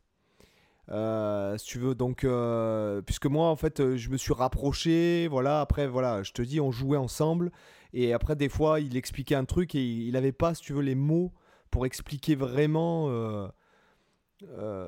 comment dirais-je? C'est pas un pédagogue Vois. Mm. c'est pas un mec qui va te dire, euh, voilà, il- lui il va te dire ouais moi je fais ça, bien qu'il ait un niveau de malade mental en harmonie, le mec il est capable de te créer des contrepoints en temps réel euh, sur des grilles de jazz, euh, etc., etc. Mais il va pas savoir l'expliquer parce que lui, euh, lui il a appris comme ça, il a développé comme ça et C'est du a- ressenti, quoi. et il Ah, fait le pas mec fait de la musique. Le mec Il- fait de la musique, il et fait pas de la surtout, théorie. et quoi. puis il fait pas de, de- il a jamais fait de cours de sa vie, donc euh, il a jamais donné un cours de sa vie, ce mec. Donc en fait, euh, moi j'en ai, enfin bon après, je, attention, moi je faisais ça, euh, mais c'est vrai qu'il m'arrivait d'un peu traduire entre guillemets ce que lui il expliquait avec des mots un peu plus euh, euh, pour, pour une personne qui est néophyte, quoi.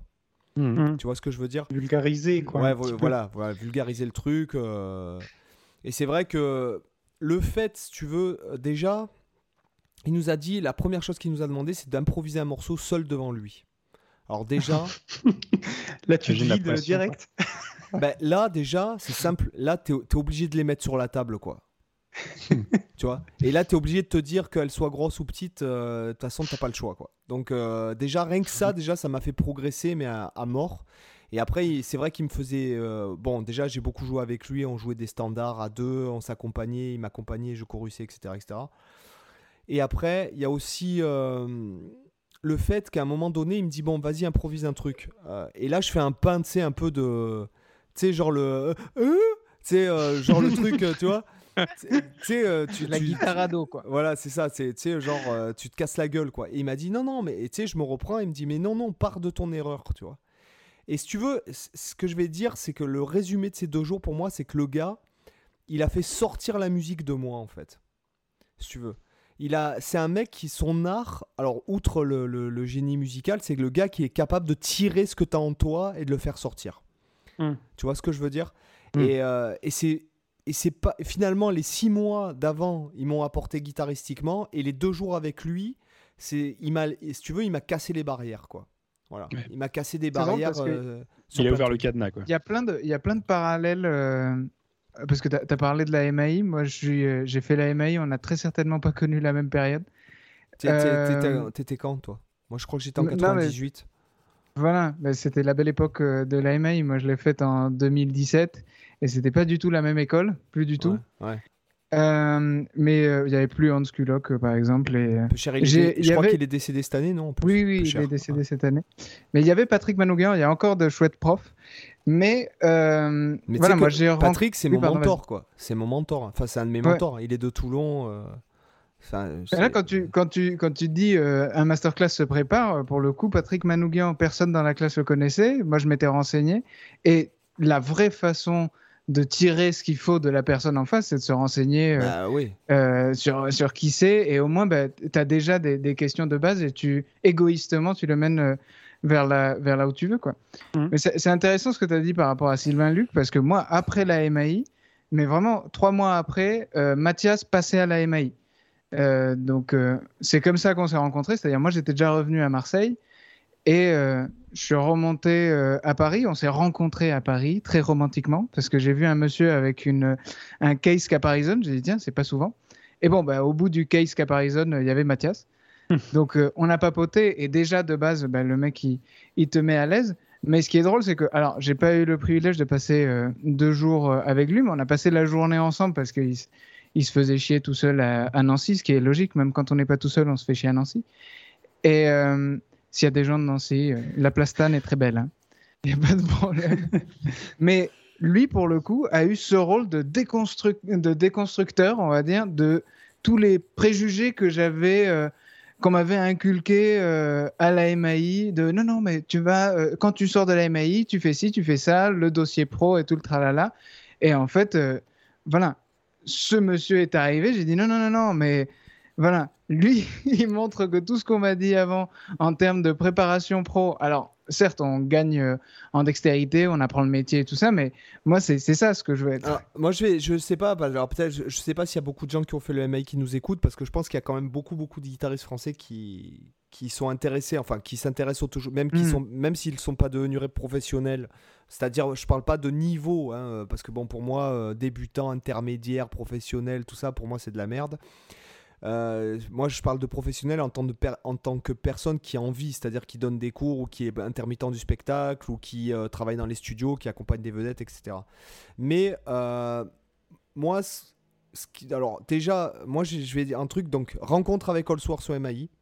Charisme de Patrick Manouguian, parce que, bon, voilà, moi, moi clairement, Patrick, c'est un mec de Toulon à la base. Il a eu le. Hmm. En fait, il a eu le même prof avec qui j'ai pris des cours après le MAI, donc il s'appelle Gérard Morin. Euh, et c'est un mec aujourd'hui que j'ai en contact, euh, avec qui on échange des fois. Euh, bon, moi, c'est quelqu'un qui m'a vachement inspiré. voilà, pas que musicalement, mais aussi dans son charisme, dans, le, dans, la, dans hmm. la réussite, dans la carrière, etc., etc. Et la personne qui m'a. puisque moi, en fait, je suis sorti du MAI j'ai galéré en sortant et du jour au lendemain je me suis retrouvé à jouer tous les soirs. Hein. Donc en fait si tu veux moi c'est vraiment le truc qui m'a le, plus euh, apporté au MAI, outre les. Je parle de. Bon, outre Allsworth, c'est Patrick Manugan, mais c'est le cours de euh, Richard Paul Morellini, euh, découverte. Parce que. Le fait, qui, voilà, il le fait plus. Ah, il le fait plus D'accord. Non. vraiment. Oui, le, découverte, c'était le côté Whiplash. Ouais, ouais, c'était. Ouais, ouais, ouais. Mais hmm. honnêtement, bon, moi je me suis jamais fait, je me suis jamais fait éclater parce que c'est vraiment le cours que je bossais le plus pour arriver, hmm. pouvoir transposer, faire une intro, faire un solo, enfin. Euh, j'avais déjà fait un stage quand j'avais 15 ans au MAI et je sais que j'avais assisté à un cours où il, avait clashé les mecs et du coup quand je suis rentré au, à l'atelier découverte, c'est vrai que je préparais toujours une intro au cas où il demande une intro, la transposition, euh, le solo, euh, la lecture du morceau mais l'écoute aussi d'avoir relevé la partie parce que la partie du disque des fois il te dit ouais la partition c'est de la merde, le disque tu l'as pas écouté. Si tu mhm. veux, tu vois il y a moi, c'est vraiment le cours qui m'a. Euh, qui, je pense que si je suis devenu intermittent après, et que j'ai, je dirais que j'ai embrayé euh, presque du jour au lendemain, enfin, on va dire que j'ai galéré six mois sans rien, et du jour au lendemain, je me suis retrouvé. c'est vraiment ce qui m'a préparé le mieux, c'est le cours de, de Morellini découverte. Parce que du coup, après, à chaque fois qu'on m'appelait pour un plan et tout, je connaissais tout par cœur, je relevais tout, je. Euh, voilà quoi. Enfin. Ça, ils l'ont, ils l'ont pas trop perdu. C'est-à-dire que la, la, je suis très mitigé parce que, euh, bah, encore une fois, il s'est passé presque 20 ans entre ton passage et le mien, donc une, école change. Mais mm. parce que moi, j'y suis allé euh, avec Laura d'avant, et, et c'est pas l'école que j'ai retrouvée. Ce qui est vachement bien, c'est que les profs sont toujours aussi extraordinaires. Il faut juste, il, voilà, il faut juste savoir euh, comment aller chercher euh, les infos. Voilà euh, ce qu'on ce qu'on s'est dit. Et je suis aussi mitigé parce que, bah, force est de constater que le fait, c'est-à-dire le rythme un peu effréné des ateliers et tout ça, le fait d'être constamment en retard et, et, de développer un mode survie au bout de deux trois mois, quoi. Ça, ça apprend beaucoup le métier. Après, ce que je ne sais pas euh, répondre, c'est euh, si on n'apprend pas plus en choisissant, c'est-à-dire ces mêmes profs formidables, en les contactant, euh, on prend une année sabbatique et on se paye des cours, des cours particuliers avec ces gens-là, si c'est pas mieux, quoi. Alors, moi, je pense pas parce que là, je vais y répondre et c'est ce, ce que j'ai évoqué au, début du, podcast. C'est le fait aussi les, les, gens que tu vas rencontrer là-bas. Euh, si tu veux, pour moi, alors euh, c'est pas attention, c'est pas développement personnel ou quoi. C'est que souvent dans ma dans ma vie, il m'est arrivé de me dire euh, la vie te choisit pour certaines choses. tu sais pas pourquoi. Euh, t'étais à tel moment, t'étais dans un endroit improbable à un moment, euh, euh, et il se passe quelque chose qui te fait dire que tu rencontres la personne ou le truc qui va changer ta vie. et plusieurs fois, je me le suis dit, bêtement. Hein, c'est qu'à un moment donné, les gens que tu vas rencontrer, euh, pas forcément les professeurs, pas forcément les pédagogues, mais vont t'inspirer de telle ou telle façon, en bien ou en mal, euh, peu importe. Ça, euh, ça c'est à toi, de, avec le recul, de le dire. Mais moi, je sais qu'il y a des gens que j'ai rencontrés là-bas en tant que, parce qu'en prof, à part Patrick Manouguin, j'ai gardé contact avec personne. Hmm. Il y a des gens que j'ai rencontrés là-bas qui ont influencé ma vie, clairement. Euh, sur certaines choses, soit sur leur façon de travailler, soit sur la façon dont ils appréhendaient euh, euh, telle ou telle chose, soit des, des, trucs que m'ont fait écouter. Et je vais te dire un truc, c'est marrant parce que, en fait, quand je suis rentré du MAI, j'avais rien. J'avais aucune date. Le groupe que j'avais avant, avec qui je tournais un petit peu, euh, puisque en fait j'avais un groupe euh, avec qui tournait pas mal. Enfin, euh, plutôt je jouais dans un orchestre, on va dire, qui tournait, qui avait quand même pas mal de dates avant d'aller au MAI. J'ai foiré les études. j'ai délaissé totalement les études et ma mère elle s'est dit bon peut-être qu'il faudrait que tu fasses une école de musique ou un truc comme ça c'est peut-être pas la peine que tu retournes à mmh. l'école et on a fait le j'ai fait on est on a trouvé le MAI et si tu veux enfin, on s'est, on, on, s'est, comment dirais-je, rabattu sur le MAI. Euh, et je suis allé à Nancy et euh, je suis revenu, j'avais rien. Si tu veux, euh, j'avais six mois, rien, pas de date, pas de concert. Et moi, je cherchais plutôt dans le rock, dans des trucs comme ça. Mais enfin, bon, je hmm. voulais être intermittent. Et un mec m'appelle, genre, je crois que c'était genre le 21 22 juin, pas de date, rien, même pas pour la fête de la musique, que dalle, pas de date, quoi, tu vois. et le mec m'appelle, il me dit Ouais, c'est Belajdi Youssef qui m'a donné votre numéro. Euh, j'ai besoin d'un guitariste urgemment. Ah, je lui dis, bah ça tombe bien, j'ai aucune date. Il m'a dit, bah viens, il y a du taf. Et là, j'ai enchaîné, mais je jouais tous les soirs. Et ce mec-là, mmh. dis Youssef, c'est un gars qui était au, MAI avec moi, dans ma classe. Hmm. Tu vois, comme quoi ça aide le réseau en fait. C'est ça qui est important quoi. Voilà. C'est vrai que le, le fait de le fait d'être dans dans, dans l'école, tu as le contact avec les autres, tu as aussi toute l'atmosphère, un peu comme vous parliez avec le, avec le camp, avec euh, Mathias, c'est que tu n'es pas tout seul dans ton coin à prendre des cours euh, individuels, tu as vraiment l'osmose de savoir qu'il ouais. y a plusieurs personnes qui font la même chose que toi, qui ont les mêmes galères, qui, du coup tu peux te soutenir quand tu as des difficultés, tu peux aider ceux qui ont, besoin, qui peuvent t'aider en retour, et tu as aussi la construction, mine de rien, du réseau. Voilà, parce que c'est et ça, indépendamment même de la musique, moi je sais que j'ai, bon, j'ai pas fait le, le, MAI, mais j'ai fait des, des études dans d'autres domaines. Et c'est pareil avec les, les potes de promo, j'ai gardé contact avec certains. Et, et ça, c'est arrivé des fois de se refiler des trucs parce que euh, parce qu'on se connaît, on a passé des années de notre master ensemble. Et, et voilà, puis ça, ça, permet de construire le réseau. Euh. Donc c'est, mine de rien, c'est, c'est quand même important. Voilà, et, et si jamais tu veux vivre de la musique euh, en tout cas, moi, je peux te parler de la France, puisque bon, j'ai été intermittent 20 ans, hein, donc euh, pratiquement. Hein. Hmm. Donc, euh, c'est que si t'as pas de réseau, tu peux être le meilleur guitariste du monde sur Instagram, etc. Tu peux faire des millions de vues sur YouTube et tout, mais tu n'auras pas de taf. Tu vois non, non, mais c'est-à-dire que ce, réseau, sur l'importance du réseau, ça c'est évident. Mais pour le coup, le Freak Guitar Camp est un, est une façon de, de, réseauter. Alors, c'est là que mm. j'ai rencontré, euh, bon voilà, qu'on s'est rencontré avec euh, Romain. Mais euh, là, par exemple, je travaille avec Houghton Audio. Je fais des, des, démos pour eux sur ma chaîne. J'ai rencontré un artiste qui bossait avec eux au Freak Guitar Camp et c'est lui qui m'a. d'une façon, voilà, mille pieds à l'étrier. Là, le mec qui m'aide avec mon marketing pour mon site, il vient du Freak Guitar Camp.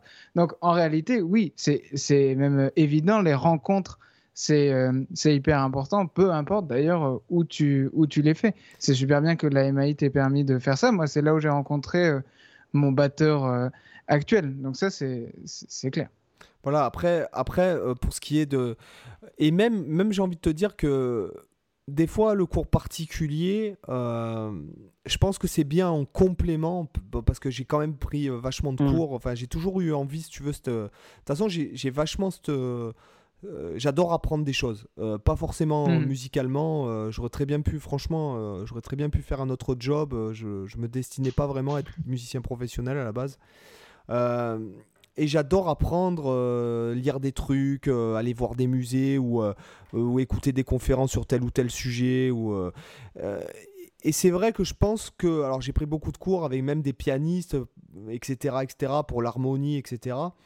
Et honnêtement, je pense que le cours particulier, c'est un bon complément, mais de, de, à un certain stade, euh, de, de prendre vraiment des cours régulièrement avec le même gars, je pense pas que ce soit bénéfique. Euh, Ouais, il y a le pro- Après, il y a le problème de l'influence aussi. Quand tu, quand tu te crées, quand tu veux te créer en tant que, en tant qu'artiste, quand tu veux développer ta propre voix, ton machin, je pense que c'est, je pense, j'ai pas l'expérience de la chose, mais j'imagine que c'est mieux de pouvoir aller picorer un peu par-ci, un peu par-là, pour essayer de récupérer chez chacun ce qui va te permettre de te construire, Mhm. plutôt que d'essayer de suivre et de singer ou de, de, de suivre une espèce de doctrine qui te serait, euh, qui te serait présentée Voilà, par un prof. parce que Exactement. Ouais. Et, avoir là- aussi le temps d'expérimenter. Parce qu'on on se Aussi. crée en tant qu'artiste dans les moments où euh, ça fait euh, deux heures qu'on fait la même chose sur la guitare complètement. et euh, il se Mhm. passe un truc, on fait une mauvaise note, on se dit mais tiens, celle-là, c'est pas mal et on invente l'hybride legato, legato picking. Non mais c'est ça. non mais c'est ça. Le côté, je pense que c'est un truc qui.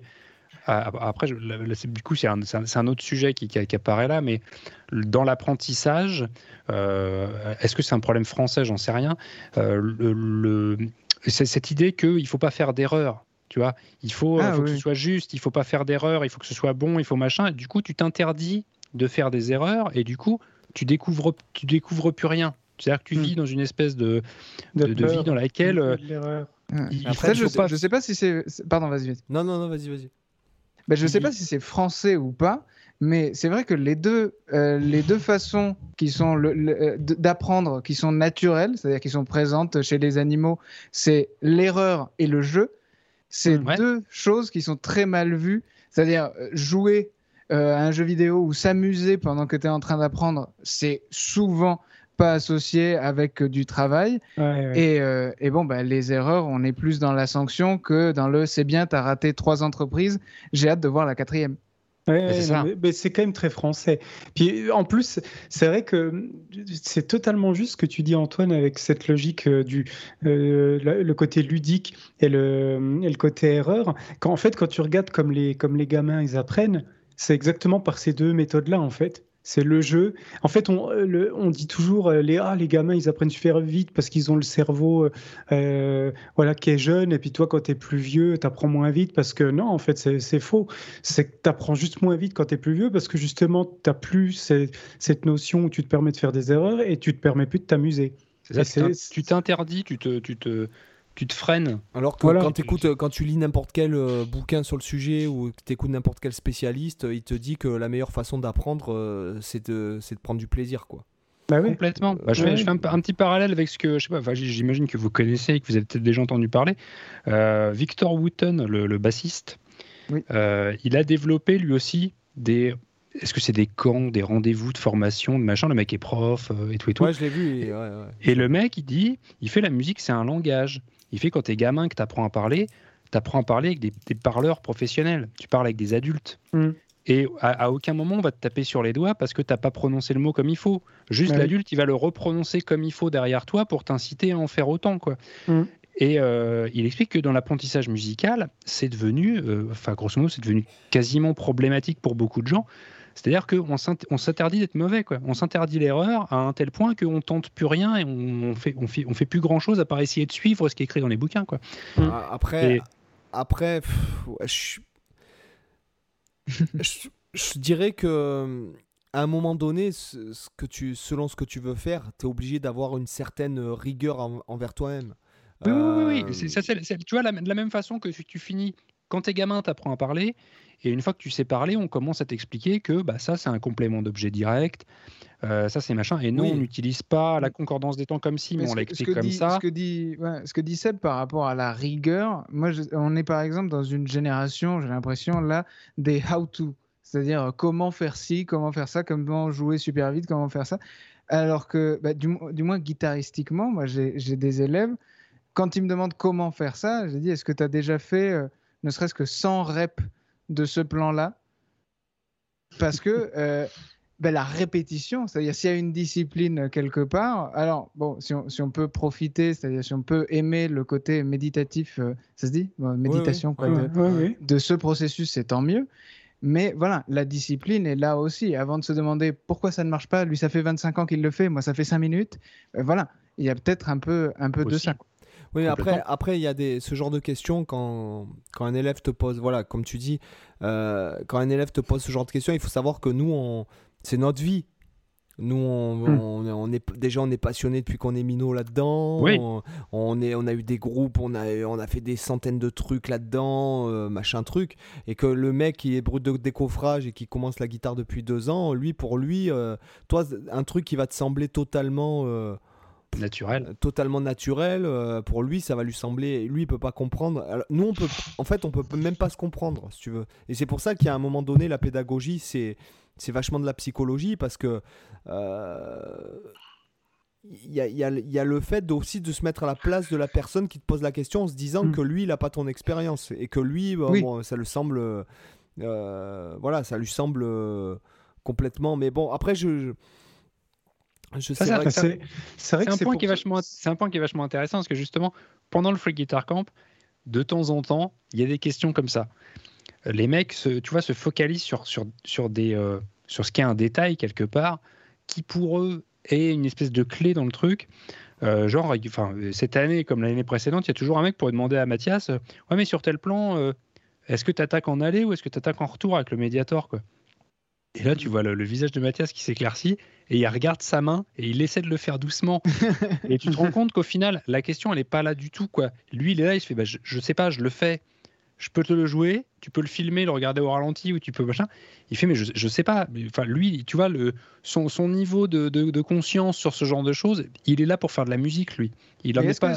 à- Est-ce que ça, c'est pas un truc très 21e siècle? Parce que je sais que je pense qu'il a fait autant de bien que de mal, le, le mec qui fait les, euh, les, les formations. Troy Ouais, c'est ça. ouais. Les Ouais, là, ralentis euh, sur le on se retrouve et avec des gars qui disent ouais est-ce que tu penches vers là est-ce que tu penches vers là? Avec alors là on n'a pas on n'a pas la vidéo mais avec une main qui part dans tous les sens parce que euh, euh, quand je vais vers le bas il faut que je sois penché comme ça. Alors qu'en fait c'est des micro mouvements et ça Mm. vient même presque naturellement à force de répétition le corps il est plus intelligent qu'on ne le croit ou du moins le bon le, le cerveau et puis, et puis ça quand dépend de c'est la morphologie complètement du mal foutu oui voilà complètement ouais. Euh, ça dépend Et de la encore une morphologie fois- du mec et, et En- après encore ça- une fois, ça, fait partie du style aussi. Tu vois, ton style, il va se définir parce que tu as telle ou telle limite physique Ouais. qui font que, voilà, je veux dire, si, euh, j'en sais rien, si James Hetfield, euh, il était pro de l'aller-retour, il sonnerait pas comme il sonne, quoi. exactement Tu vois Euh, si, euh, j'en sais rien, si euh, le, le gratteux de cacophonie, euh, euh, Marty Friedman ou Jason Baker euh, voilà, Friedman, euh, si Friedman, il tenait son médiator comme il faut, il aurait pas le son qu'il a. oui Ah, c'est vrai que moi, quand, on parle de ça, j'ai toujours en tête euh, euh, le, petit cours qu'avait fait, euh, euh, fait Christophe Godin et Patrick Ronda. Alors, je sais plus sur la chaîne YouTube, je crois que c'est sur celle de, Godin où on trouve la vidéo. Enfin, je crois, en tout cas sur, sur YouTube, c'est une vidéo qui tourne où les deux, du coup, ils donnent chacun des cours. Alors, Patrick sur, sur l'aller-retour, il y a Christophe sur le, les gâteaux, sweeping, economy picking, etc. Et ce qui est vraiment marrant, c'est que bon, tous les deux, c'est des monstres absolus. Et en fait, ils sont tous les deux en train de se dire, en train de regarder l'autre en disant Ouah, je sais pas, euh, Moi, j'arrive pas à faire ce que tu fais, machin. Euh, T'as Christophe Ouais. qui dit à Patrick que moi, l'aller-retour, euh, voilà, genre, qu'il n'arrive pas à le faire aussi bien. Et puis que Patrick, il serait pas capable de faire les gâteaux comme lui. Et, et c'est marrant de voir que les, du coup, les deux sont des monstres. Et ça rejoint d'ailleurs ce que, ce que je sais plus si c'est Antoine ou Romain qui, qui parlait par rapport à, Mathi- à Mathias, qui disait que, que voilà, lui, il y a des trucs où il est pas forcément très très bon, euh, même si pareil, c'est un, c'est un monstre aussi. Et finalement, voilà, chacun trouve sa voie et sa spécialité.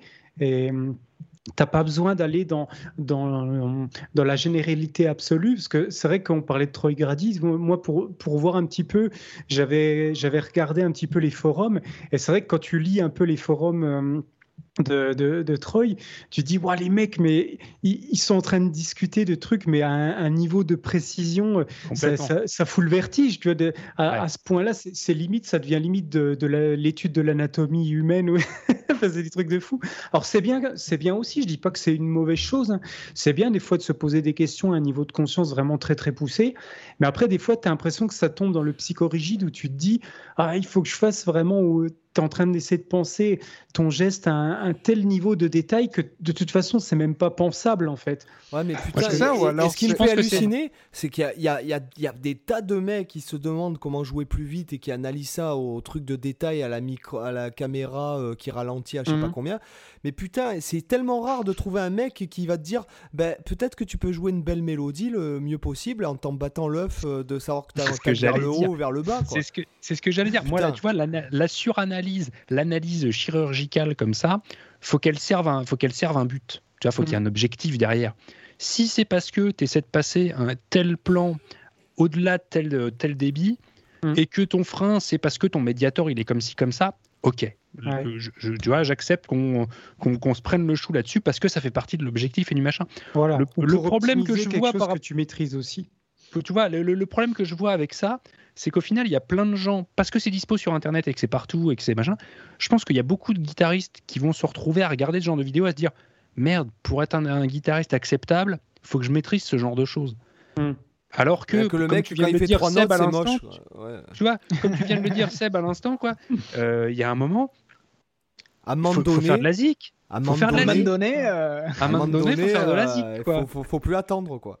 Tu vois, il y a un moment, tu mets, tu mets la Rolex en, or, tu mets les Santiago, tu fais un high kick et tu mets les mélodies, quoi, tu vois. Voilà, c'est ça. Si quand tu joues, quand tu joues, ça fait poète poète, pardon. Hein, mais... non, mais c'est ça, c'est ça, on en revient au même problème. Parce que, parce que, en fait, c'est le problème, c'est que quand par exemple, je te donne l'exemple, tu as envie de jouer, euh, je sais pas, Countdown à 400 à la noire, que tu te poses la question pour savoir comment tu mets ta technique au service de la musicalité. Euh, puisque là, c'est une pièce qui est, ça va très vite, le tempo, donc tu es obligé mhm. d'être technique et tu es obligé d'être très bon techniquement pour être focalisé dans la musique, puisque tu as énormément besoin de ton cerveau, euh, puisque les, les, changes, enfin, les, comment on appelle ça, les, euh, les changements d'accords sont, sont très rapides. Euh, ok, mais, mais faire du, du, du, de la vitesse pour la vitesse pour aller faire le cake sur Instagram au bout de ta 160e prise et d'accélérer la vidéo, je trouve ça n'a Enfin, ça, ça, en devient pathétique en fait. Oui, et ce que tu dis là, euh, Seb, c'est hyper, euh, c'est hyper judicieux. Je veux dire, euh, parce que là, tu as posé le problème technique une fois que tu as posé la musique. Ouais. Et en réalité, une façon d'éviter le syndrome du, de l'élève parfait et du faut que je sois capable d'avoir un aller-retour à telle vitesse, à tel machin, c'est quelle musique j'écoute, voilà, qu'est-ce qui me plaît, je repique ça, j'y arrive pas et du coup, bah, est-ce que j'y arrive pas parce que j'arrive pas à savoir les notes qu'il fait? Est-ce que j'y arrive pas parce que j'ai une technique qui est toute pourrave et donc il faut rendre ça un peu plus ergonomique? Mais ça part de la musique. Là, c'est une vraie, une vraie, mm. euh, comment dire, une bonne façon d'entreprendre le travail technique. Et je parle en connaissance. de se, dire qu'est-ce que tu veux jouer et qu'est-ce que tu veux faire comme musique. Parce que c'est vrai que, voilà, on, en parle on en parle souvent. Il y a des techniques que tu auras sûrement jamais besoin d'apprendre dans ta vie parce qu'elles te serviront à rien par rapport à ce que tu as envie d'exprimer musicalement ou des modes qui te serviront jamais. Alors pourquoi perdre ton temps à, les apprendre à part pour. Des fois, ça peut quand même être utile juste pour l'ouverture un peu d'esprit. Ah non, et, et, puisque. Alors là, vite fait, je vais. Juste un truc. Bon, moi, je parle en connaissance de cause parce que je, quand j'étais petit, je voulais jouer vite. Euh, de la guitare, ma mère, elle me l'a. Euh, enfin, il y a quelques années maintenant, quand on en a reparlé, elle me dit Mais quand tu étais, petit, tu voulais jouer vite, faire du solo, du solo, et tu travaillais que ça toute la journée, toute la journée, toute la journée. Et c'est vrai. Et moi, j'ai été le premier à acheter tous les guitares on the edge, les, les, les, les Shrapnel Records, euh, enfin, je les avais tous. Ce que je veux dire, Aujourd'hui, après autre chose, c'est vrai qu'après il y a des gens qui vont dire ouais tu dis ça mais tu déboules quand même un peu. Euh, je dirais ouais mais je crée du contenu sur internet. Si à un moment donné je, la montre pas à tout le monde, euh, pour mon business c'est pas forcément euh, tu vois, tu comprends ce que je veux dire. À un moment donné, on est sur Internet. Faut que, tu, faut que tu fasses preuve d'une maîtrise technique pour pouvoir l'ouvrir. Voilà, exactement, pour pouvoir derrière vendre de la formation. C'est toujours le cas, mais l'idéal, ça reste quand même de montrer que tu sais de quoi tu parles. Voilà, c'est bah, oui, effectivement. Après, mhm. autre chose, euh, pour ce qui est des modes improbables, euh, par exemple, c'est vrai que moi j'ai fait pas mal de, vidéos sur les modes improbables que jamais, dont jamais je me suis servi dans ma vie. D'ailleurs, je n'ai jamais entendu, j'ai jamais eu la chance d'entendre une œuvre euh, qui, qui utilisait certains modes que j'ai présenté à une époque sur ma chaîne. Cependant, ce que j'ai remarqué en travaillant, puisque j'ai travaillé ça pour le challenge de la vidéo, euh, ce que je veux dire, c'est que cependant, en travaillant des trucs qui sont totalement improbables et qui vont te mettre en difficulté, par exemple, travailler une gamme euh, ou, ou un mode qui, où il y a une seconde augmentée, euh, tierce majeure, carte augmentée, euh, quinte augmentée, ou peu importe, un truc qui est improbable. Quand tu vas revenir sur quelque chose de beaucoup plus euh, pas traditionnel, mais beaucoup plus usuel, comme par exemple le mode dorien, mixo, euh, lydien que tout le monde utilise, ben, tu vas vachement, euh, tu vas beaucoup mieux maîtriser les, les notes. tu, tu vas mieux maîtriser Mm. ton articulation du mode lambda en ayant travaillé des trucs complexes, même qui t'ont pas servi, puisqu'en fait, C'est sûr. Le fait de, de- Là, on parle pas de débouler, travailler des gammes. Je veux dire, si jamais tu prends la gamme énigmatique et que tu travailles les 7 positions de la gamme énigmatique, ça sert à rien.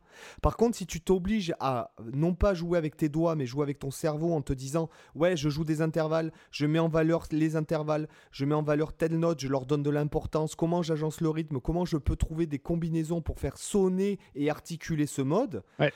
Ce que tu vas trouver dans ce. Dans- c'est voilà. un truc qu'on a. Excuse-moi, je te, je te coupe, Seb, mais ça, c'est un truc qu'on a- qu'on aborde, qu'on a abordé au moins l'an dernier au Free Guitar Camp. Euh, c'est un truc qui m'a marqué de l'an dernier.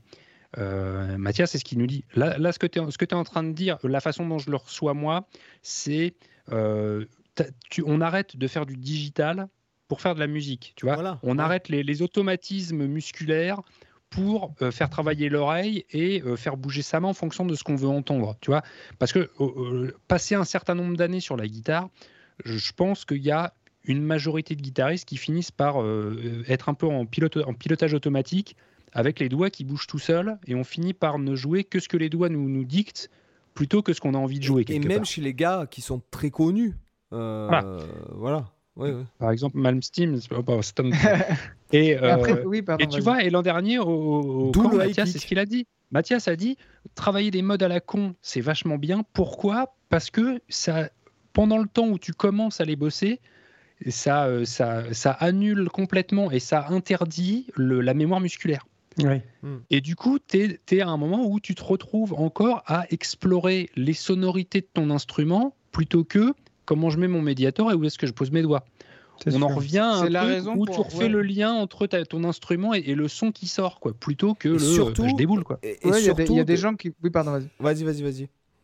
Non, mais c'est c'est aussi la raison pour laquelle il y a des gens qui se mettent dans des accordages qu'ils ne connaissent pas pour justement Oui. perdre tous leurs repères et dire, mais là, Mm. alors, que à l'oreille, qu'est-ce que j'ai envie de faire? Après, notamment, bon là, c'est bon, vous vous le savez, mais c'est vrai que je fais je fais du studio toute la journée, toute la journée pour des gens, pour des trucs, diverses euh, occasions, on va dire. Et et, et je je forcément quand tu t'enregistres toute la journée. euh, que, que même tu tapes des solos, parce que ça m'arrive de faire beaucoup de solos sur certains trucs, euh, tu, tu te dis non mais là je peux pas faire mes gammes, enfin c'est pas possible, c'est juste plus possible. Donc en fait, tu es obligé de, chercher dans la mélodie, dans le truc qui est pas guitaristique et qui est pas scolaire. C'est-à-dire que tu es obligé de... La scolarité va t'aider à mieux te repérer, à avoir des, des repères, à mieux comprendre tes intervalles, les notes que tu aimes. Par exemple, moi j'adore euh, sur un accord mineur, par exemple, j'adore la carte. Euh, mais Mm. ça, euh, ça, je peux l'analyser parce que du coup, j'ai la, la théorie qui me permet de dire ouais, la onzième me plaît sur les accords mineurs, donc je la fous dans, dans l'harmonie et puis je la fous aussi dans la mélodie.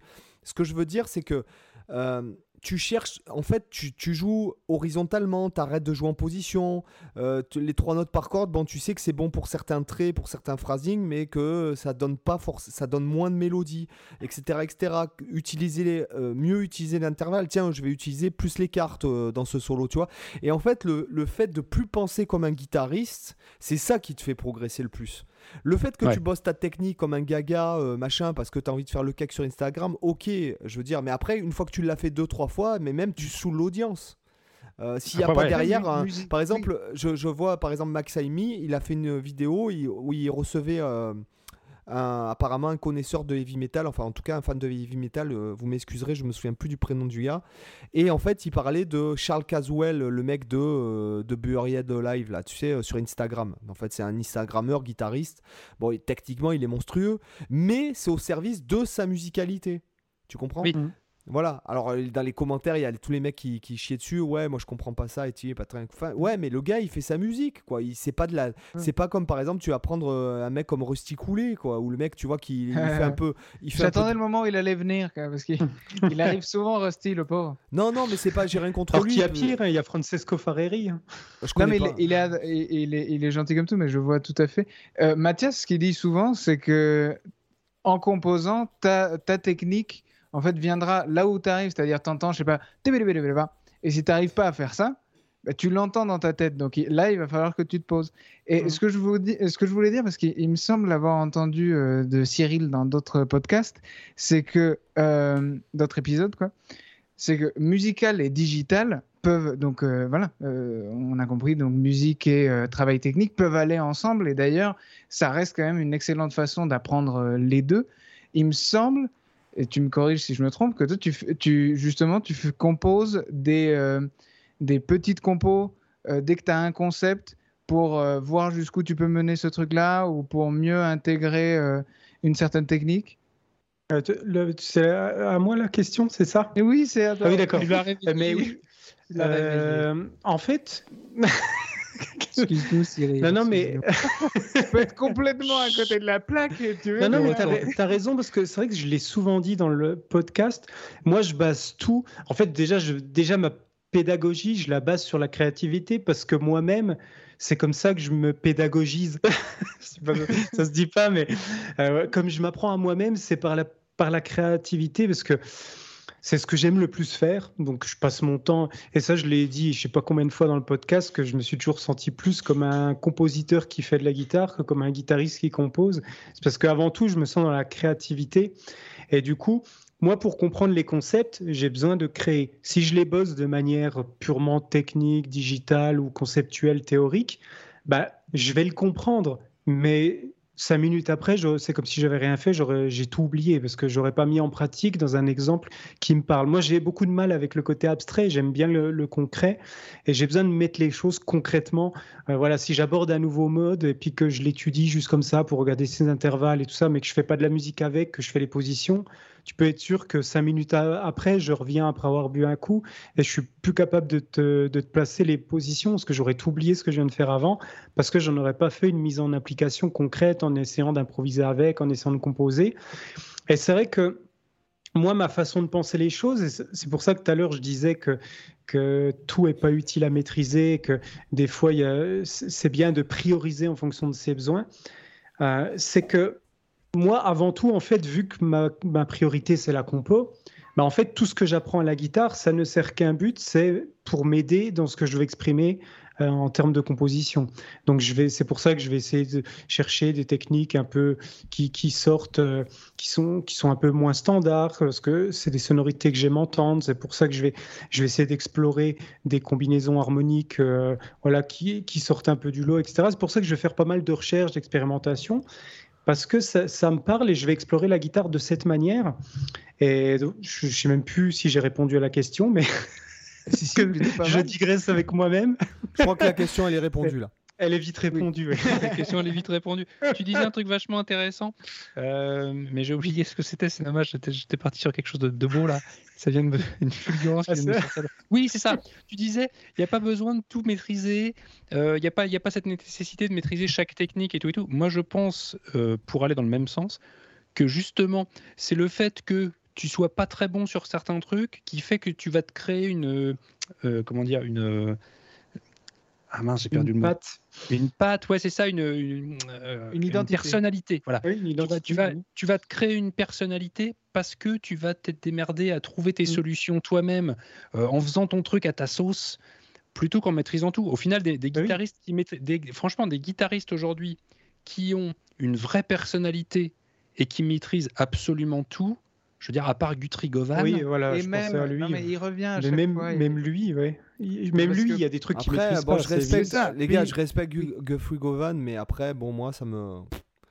Ah non, non, non, mais attention, moi je suis pas fan du tout du, du, du- du- du- voilà, de ce que fait le mec. Bah, Mais je veux dire- arrêter de le citer à, à chaque fois. Quoi. Mais non, mais Bon, c'est- le, mec est un, Mathias. le mec est un monstre, le mec est un monstre. Ouais, Enfin, moi, il- clairement, il me, il me touche pas plus que ça. Quoi. Euh, il est très très bon, j'ai un respect absolu pour le mec. à partir du moment où j'ai écouté son morceau où il fait semblant d'être tout le monde, où il imite euh, tout le monde, là, vous avez Mm. sûrement entendu ce morceau-là, Ouais, ouais. je me suis dit, bah, euh, est-ce que le mec a vraiment une personnalité en fait, du coup? Est-ce qu'il y a un moment Et- où on entend et on se dit, putain, Voilà, merde, ça c'est Govan là, qui est en train de jouer, et- tu vois? Mais là, c'est intéressant parce que, euh, un peu pour rejoindre euh, le, le passé d'intermittent de Seb, et tu peux me corriger évidemment, euh, toutes ces histoires de connaissance de l'instrument, ça dépend aussi de, de l'objectif ou du but général. Pour Ouais. être artiste, il faut juste être le plus unique possible et, et, euh, avoir Ouais. un truc Ouais. euh, à apporter, un truc à dire. Mais par exemple, pour être le guitariste le plus embauchable du monde, qui est, voilà, euh, je pense qu'on est tous d'accord, pratiquement, Gus Rigovan, c'est le Federer de la guitare. C'est-à-dire que si on devait miser sur quelqu'un pour, pour gagner un set, eh ben, tous les, tous les, bon, voilà, tous les tennisman, euh, ils misent euh, sur Federer. Nous, si on devait embaucher un gars pour faire quoi que ce soit, ce serait Guthrie. Mais voilà, ça, c'est pour être embauchable. Là, pour le coup, le fait d'être, euh, comment dire, jack of ça- all ça trades, dépend, ça dépend, c'est des nécessités différentes, ouais. Ça, ça dépend, parce que regarde, t'as les Luke euh, comment il s'appelle Luke Tim Pierce et euh, Michael Lando, Oui. en fait, euh, qui ont, à, à eux trois, ils ont dû faire peut-être la moitié de la discographie euh, des années 80, quoi. Donc, euh, après, ça dépend ce dont tu as besoin, parce que, après, bon. euh, Comment dirais-je? Ouais, en fait, ouais, je préfère écouter un Stevie Ray Vaughan qui fait un band que Guthrie Govan, 4 albums. Voilà. Ouais, alors on va pas faire semblant qu'il n'y a pas eu de coupure. hein. J'avais sorti une tirade magnifique, mais magnifique, et forcément le podcast a lâché à ce moment-là. Donc, euh, donc je, je vais le redire. Mais en fait, en fait c'est tellement beau, je pense que vous avez envie de le réentendre, c'est pour ça. Vas-y, vas-y. C'est que, ce qui est beau dans cette discussion, on va le dire tous ensemble, c'est qu'on On a a tous raison. Raison. Mais oui. Voilà. Donc, je vais, je, vais, je vais abréger du coup, mais ce que, ce que je voulais dire par là, c'est que si, euh, si, si on a besoin de tout bosser, on est tous d'accord qu'on n'aura jamais assez de temps pour le faire. On peut, on peut pas consacrer l'intégralité de son temps, malheureusement, à, à la guitare. Et on est obligé de faire des choix. D'ailleurs, c'est ça, on parlait d'être artiste avant. Un artiste, c'est quelqu'un qui fait des choix. Et du coup, même si c'est bien de, bosser euh, une gamme qu'on peut-être qu'on n'utilisera jamais, parce que ça peut, c'est évident que ça peut t'apporter des trucs. hein. Apprendre un morceau, apprendre une grille d'accords que, que peut-être tu feras jamais, ou dans un mode, ou app- apprendre des enrichissements que tu utiliseras jamais, ou quoi que ce soit, ça peut toujours t'apporter quelque chose. Mais à un moment donné, tu es toujours quand même obligé de faire des choix et de te dire, OK, là, j'ai un temps limité pour travailler, j'ai des objectifs prioritaires, ben, il faut faire tes choix en fonction de ça aussi. Et tu, tu dis, bah voilà, moi, ma priorité, c'est quoi? C'est de savoir faire ça. Donc, bah, ok, le, le mode là, exotique, il est bien sympa. Je sais qu'il peut m'apprendre des trucs, mais c'est pas ma priorité. J'ai quelque chose de plus utile à faire d'abord et après. Tu vois ce que je veux dire? C'est pour ça, c'est en ça qu'on a tous raison. C'est que ce que tu disais, Seb, c'est tout à fait vrai. Des fois, bosser des trucs dont tu n'auras pas forcément besoin, ça va évidemment t'apprendre des trucs. Mais en même temps, des fois, tu n'as pas toujours le luxe de le faire parce qu'il y a des choses plus prioritaires, notamment parce qu'on discutait juste avant. Si tu avais envie d'être musicien de studio, bah ouais, là, tu as, sûrement besoin de développer une grande polyvalence. Alors que si tu veux être un ovni à la Mathias euh, et Klung euh, ou d'autres, hein, euh, et que tu as envie de faire ta propre, ta propre identité, Après, bah, tout ça, tu t'en voilà, fous et tu peux être un gros aussi, spécialiste. et- bon, c'est c'est une question, c'est ce que je, enfin, ce que je vais redire ce que je disais, ça fait très Jean-Claude Van Damme, mais c'est vrai que la vie, elle te choisit, quoi. Et c'est vrai que Ouais. euh, Ouais, ouais. à, à aucun moment, je crois, à aucun moment de ma vie euh, de musicien, je me suis senti artiste, si tu veux, dans le sens où euh, Hmm. euh, moi j'ai fait le choix de gagner ma vie, quoi, clairement. Euh, et, même- et même, et Ça, même alors, quand j'étais. Ça, c'est un autre thème qui sera super intéressant de, de- de faire dans le podcast. Ça mériterait un épisode en entier. Euh, ce Mhm. côté, euh, euh, ce- cette, cette nécessité de gagner de l'argent, et Ouais. dans le milieu de la musique, c'est beaucoup plus facile de gagner de l'argent en jouant la musique des autres. Mhm. Euh, et cette nécessité qu'on peut avoir de devenir artiste et de créer son propre truc, euh, qui est plus difficile à vendre. Je pense qu'il faut Voilà, ça. euh, Par, par exemple, pour moi, je, Bah, Artiste ou C'est artisan. le trajet le plus long. Ouais. pour, pour citer euh, Alan Holsworth, bon, euh, quand tu lis les interviews, le gars, il a, il a galéré toute sa vie à payer son loyer. Tu vois, à un moment Ouais. donné. et puis, je pense qu'il y a des rencontres, il y a des choses qui se font là ou pas, qui se font ou pas. Et puis après, il y a des. Je pense qu'il y a énormément de gens qui aimeraient être qui aimeraient être des artistes. euh, donc, qui, comme. Je trouvais que c'était vachement intéressant ce que tu as dit quand tu as dit euh, un artiste, c'est quelqu'un qui fait des choix. Et euh, euh, moi, clairement, j'ai jamais voulu galérer. Enfin, tu vois, euh, j'ai jamais eu, si tu veux, le, le, Ouais. le, le fantasme d'être une rockstar ou d'être. euh, tu vois, moi, je me suis juste dit, ouais, je fais de la guitare, ça me plaît bien. Bon, maintenant, il faut gagner, il faut que je gagne ma vie, sinon, je vais être obligé d'aller faire un job qui me plaît pas. Ou euh, voilà. C'est- c'est- et c'est passé bien au-dessus de la l'envie, si tu veux, de, de me dire, euh, ouais, je vais faire de l'artiste, quitte à avoir une vie de bohème, etc. Puis aujourd'hui, c'est même plus possible. Je- de toute façon, euh, j'ai trois Ça, c'est gosses. parce que t'as pas les bonnes Santiago. Ouais, c'est ça. ouais, ouais, c'est T'es pas- clair. t'es peut-être pas assez souple pour Ouais, les, pour les pour les ouais. Ouais, c'est clair. Mais, Le claquage de l'adducteur. mais... mais en tout cas, euh, vo- voilà, à un moment donné, bon, bah, tu es obligé, tu es obligé de continuer là-dedans. De, euh, euh, je pense J'ai envie, a- envie de, euh, égoïstement de, de profiter de, de la présence de, de pédagogues hors pair, n'est-ce pas? Pour, Le mec pour- les pompes.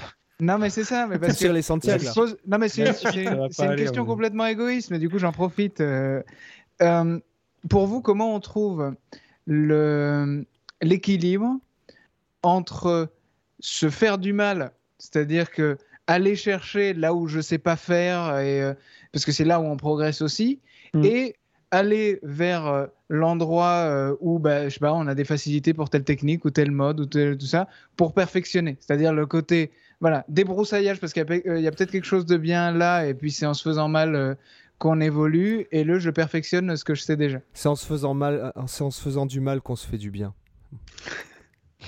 Moi, je, je- Non, je non, non. confirme. Non, mais ce que je veux dire, c'est que, par exemple, après, je pense que ça dépend de la personnalité de chacun. Euh, par exemple, euh, bon, moi, c'est vrai que, je, voilà, moi, je, je me lève tôt le matin, euh, je fais du sport, euh, je pratique tous les matins parce qu'en fait, parce que ça me plaît, quoi. Simplement ça, voilà, ça me plaît de pratiquer mes propres trucs. Sinon, je me, je me retrouve que à faire. Euh, de soit de la pédagogie, enfin ou de la création, en tout cas en- actuellement que de la création de contenu, des trucs comme ça, parce que ça me plaît. Mais euh, c'est aussi parce que c'est mon métier. euh, que je me challenge un peu aussi, etc. C'est comme par exemple, je fais du sport. Si j'ai fait une séance de sport et que je ressors. euh, euh, si par exemple, quand je suis allé. Moi, j'adore aller courir entre midi et deux, là où le soleil frappe le plus. Parce que quand je reviens. si tu veux, parce que quand je reviens, je suis, je suis dégoulinant de sueur. je sens que j'ai fait un truc, tu vois. Je sens Mmh, que. Tout ce que je déteste. Voilà. tu, vois, je- tu vois ce que je veux dire? Tu te sens vivre. Ouais, voilà. Et- Ouais. Et, je me sens vivant qu'en me faisant pas du mal, je te dirais, mais en me.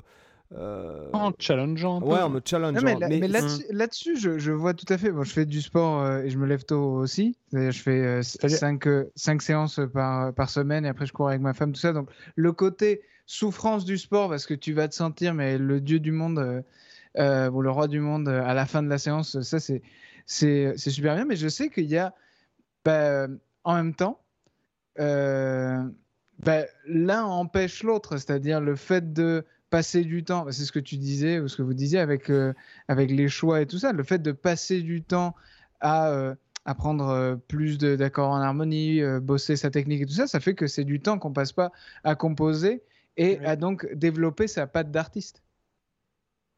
Ouais, après là- là-dessus, le, choix, voilà, savoir se faire du mal ou, aller sur ce qu'on sait faire, c'est que je pense qu'en fait, ça dépend de la période de ta vie. Je pense que quand tu es, quand tu dans tes périodes, de, hum, dans tes premières années de guitare, tu vas être plus dans la phase où tu te fais du mal parce que tu as besoin d'apprendre. De.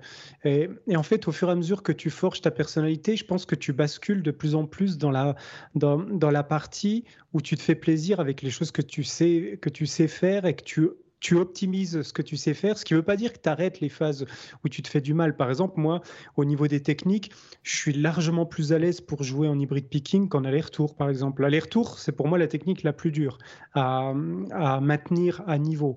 Euh, c'est une technique que je suis obligé de bosser régulièrement, sinon je perds vite en précision, alors que l'hybride picking, je peux ne pas en faire pendant des mois, limite, bon ça m'arrive rarement, mais pendant des semaines et des semaines. Je le reprends, ça passe comme si j'ai arrêté de jouer hier. Quoi. Ça, ça me pose aucune difficulté. Que l'aller-retour, si j'en fais plus pendant deux semaines, bah, je sens que merde, il faut que je me remette à leur bosser. Quoi.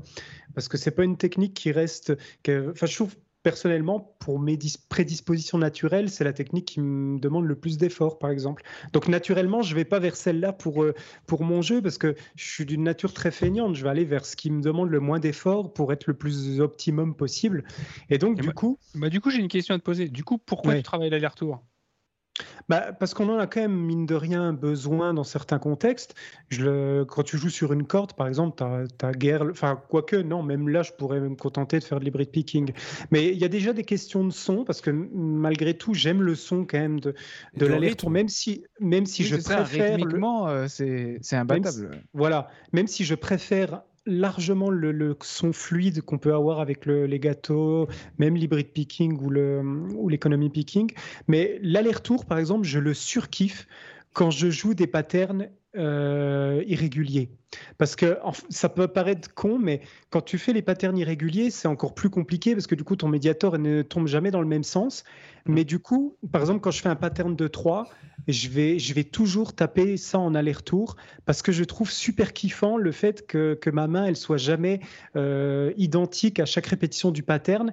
Et je trouve que ça donne une certaine emphase dans la, dans la façon que tu as de jouer parce que Enfin, je sais pas, moi je sens que je, ça, me, ça me donne un son plus énergique quand je fais ça que si je faisais un truc euh, où j'essaye de minimiser les mouvements. Et dans ce genre de mm. cas précis, pour moi, c'est ultra kiffant de jouer un riff impair avec de l'aller-retour. Tu vois, pourtant, c'est plus difficile que si je le faisais autrement. tu vois, ce que, ce que, je, voulais, ce que je voulais relever dans le, là-dedans, c'est euh, suite à ta question, Antoine, euh, je pense que c'est une question d'objectif derrière. Oui, euh, entre, entre, la recherche et le côté un peu, tu vois, savant fou qui tente des trucs et qui sait pas trop où ça va aller, euh, je vais aller apprendre des trucs théoriques un petit peu velus, un petit peu moustachus, histoire de voir un peu ce que ça va pouvoir donner. euh, et euh, je bosse ce que j'ai besoin de bosser parce que c'est ce qu'on va me demander pendant le gig ou pendant euh, euh, la session studio ou pendant le, pendant le machin. Je pense que ça, c'est une question d'objectif. Quoi. Après, si ton objectif, c'est de te créer, si ton objectif, c'est d'essayer de te créer une personnalité bien particulière, je pense que tu vas passer plus de temps à faire de la recherche et du, du, du, du voilà du, du, du, truc de savant fou et des, des, des tests et des essais et des découvertes et de la, des machins comme ça. Ah oui. Euh, et à côté de ça, quand tu bah, quand as, quand as un geek et quand tu as, voilà, quand as, quand as du travail et que tu as un objectif euh, de, voilà, de, de, jouer les X morceaux dont tu vas avoir besoin pour faire ton groupe d'animation de, de, mariage, et je dis ça sans. Euh, sans, sans, sans, de façon péjorative, hein. enfin, pas, pas de façon péjorative. Quoi. Euh, quand tu as un job où il faut que tu connaisses tes, tes 300 ou 400 morceaux parce que la setlist elle change tous les soirs et tout et tout, tu, vas bosser sur autre chose. Quoi. Je pense que l'objectif derrière, c'est quelque chose qui est. Mais après, c'est moteur. quoi. Dans, le, dans, le, dans le fait euh, bon, d'apprendre des morceaux euh, quand tu fais le métier, on va dire, euh, je veux dire, c'est une habitude simplement. Je veux dire, tu n'as pas besoin de. Ce que je veux dire, c'est que un mec qui a un an de guitare, il pourrait très bien faire le job. C'est simplement qu'en fait, celui qui est euh, c'est ça qu'on dit d'avoir du métier, c'est pas forcément de bien jouer ou quoi que ce soit, parce que tout le monde est capable de. Moi, il m'arrive de faire des parties guitare pour des mecs qui m'envoient des morceaux que n'importe qui pourrait faire.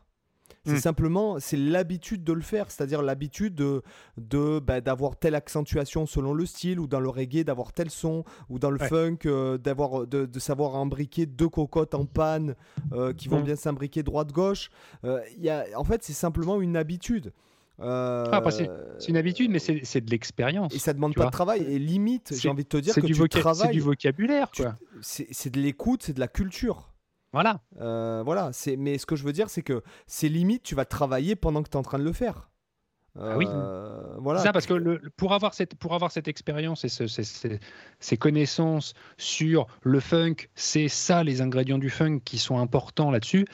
c'est peut-être un truc que tu as appris plus ou moins consciemment, mais c'est quand même un truc que, que tu as appris. C'est un, travail qui s'est fait, mais euh, plus ou moins consciemment de ta il, part. Il est fait, du coup, il est plus à faire, donc tu n'as pas à, passer cette étape-là, donc tu peux réagir plus rapidement. Après, je, je te cache pas que des fois, je, selon les styles, je me mets à jour. Par exemple, il m'est arrivé là ces derniers temps de faire beaucoup de morceaux de reggae pour un mec, bon, de, en, mm. composant du début à la fin. Alors, euh, bah, t'écoutes. Euh, après, par exemple, quand as beaucoup travaillé sur euh, de, beaucoup relevé, beaucoup travaillé de trucs euh, un peu complexes, quand tu écoutes la ligne de basse reggae, bon, tu sais, ouais, ok, d'accord, tu vois ce qu'il fait, tu écoutes une fois, tu as compris.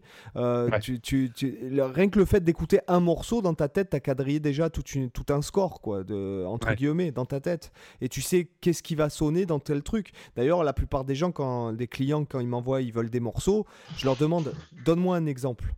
Parce qu'en fait, Mm. euh, ce qui est. ce euh, qu'ils ont en tête. euh, ce qui, par Ouais, exemple, il y a un mec qui va te demander tel truc, ça va pas, le mot va pas vouloir dire la même chose pour toi. Donc rien ne Mm, vaut les mm. images en fait, si tu veux. Donc euh, autant qu'il t'envoie, donne-moi l'idée que tu veux. Tu me dis, fais-moi un truc dans ce style. Tu me dis le tempo, tu me dis la tona, moi je te fais un truc. Mais euh, C'est ce qui se passe au cinéma, c'est comme ça qu'ils font. Les réals mettent une thème track, une, une piste temporaire pour le compositeur, et après lui il s'occupe de faire un truc dans le goût, quoi. Voilà. Après, je te dis pas qu'il y a, il y a plein de trucs de studio qui demandent beaucoup d'optimisation, notamment euh, euh, le fait euh, de, bon, de se servir des outils, euh, admettons par exemple Complete, euh, Native Instrument, ou les plug, certains oui, oui. plugs, ou les compresseurs, les reverbs, etc., etc., etc. Et puis après, il y en a tellement qui existent que c'est un peu au choix artistique, puisque le mixage, c'est aussi un- une, une- C'est un, Partir- c'est un choix artistique. c'est une partie artistique du, du- du truc. Ouais. Mais Ouais. tu vois, euh, voilà, et puis par exemple, je, je sais que je ferai plus jamais de métal de ma, de ma vie parce que ça me demanderait du travail, alors que moi, ça m'intéresse pas plus que ça. Tu vois, de travailler, euh, par exemple, euh, de, de- aujourd'hui, on m'appellerait, on me dirait, bon, écoute, euh, il y a un tour du monde à faire dans un groupe de métal, je dirais non. Enfin, tu vois, euh, ça m'intéresserait Mhm. pas parce que j'écoute plus. vra- Enfin, si j'en écoute, tu vois, il y a pas Mhm. si longtemps, j'ai réécouté Machine Head, là, euh, tout ça. Bon, c'est vrai que c'est, euh, ça me plaît et tout, mais, mais il faut, ça me demande, redemanderait du travail. Mais des fois, je me mets à Oui. jour sur certains styles, comme je te dis, par Mais exemple. là, euh, c'est- ouais. voilà. Mais là, ce, Mais que, après, tu, ce que- ouais. ce que tu dis, c'est intéressant par rapport au passage obligatoire. Là, tu as parlé de, de, bah, du côté studio. Moi, ça fait, euh, ça, ça fait huit mois que j'essaie de, bah, que j'apprends à, à me servir, euh, du coup, bah, de, de- bah, à mixer, quoi. Mm. Et euh, c'est euh, bon. Tu apprends encore que c'est encore un gouffre sans fond et, et qui et voilà et t'y passes t'y passes des heures et des heures là j'ai eu la bonne idée après le Freak Guitar Camp parce que Mathias est parti en mode un peu plus disco et il met des, il met des synthés façon doux, mais je me suis dit, tiens, putain, ça c'est bien quand même. Euh, bon, bah, pour mettre de- des synthés dans ta musique, si tu veux pas te contenter d'utiliser euh, tel preset en disant bah, c'est bon, ça passe, bah, rentrer là-dedans, euh, c'est c'est pareil, c'est là- chronophage. là, là, de juste ouf. euh, C'est du sound parenthèse, design. là je me, je me mets vachement dans le pack complete en fait, donc la, la suite de, de virtual instrument, Ouais, d'instruments virtuels de Native- Native Instrument. Instrument. Euh, carrément, ton son de synthé, tu peux le créer. Oui, c'est ça. Euh, voilà, Oui, mais rien que, rien que déjà de ouais. se servir de contact de base et de bien le mixer, par exemple, de prendre rien, rien que Studio Drummer et de bien le mixer. Mais, mais ce matin, j'ai passé ma matinée à mettre un Studio Drummer, à exporter les pistes euh, sur des pistes séparées, chaque élément de la batterie, et de les mixer. Ouais. Mais rien que ça, mais déjà, mais pour apprendre ça, par exemple, je te donne l'exemple, avec le pack complete, tu peux avoir facilement des trucs qui sonnent euh, dirty loop, c'est tout, quoi. Tu vois, c'est vraiment, tu peux Mm. vraiment aller très, très, très, très, très loin dans, dans le truc. Mais, mais laisse tomber, c'est. c'est- c'est, euh, et limite, j'ai envie de te dire que seul, bon, bah, tu peux bidouiller quelques semaines, mois, etc., en regardant un peu des tutos à droite à gauche, mais après, à un moment donné, il faut aller se former avec un mec à côté du mec, justement. D'ailleurs, c'est ce que je recherche ça. Puis, actuellement. Puisque t'as- ce que tu avais dit là par rapport à. Tu sais, quand les gens, tu leur dis non, mais passe-moi un, un- un exemple que je vois de quoi tu parles, le fait d'apprendre aussi, ça te permet. Donc là, tu veux tout faire euh, tout seul, mais le fait d'apprendre, ça te permet de parler la même langue de quelqu'un que tu voudrais embaucher.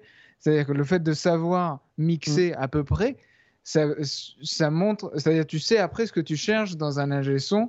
euh, voilà, que tu ne saurais pas faire ou qui sait faire parce que bah, c'est Oui, un, voilà, un métier à part entière, Oui. il va plus loin dans la recherche. Voilà, et puis, Oh, c'est, est- et puis c'est son job. Voilà.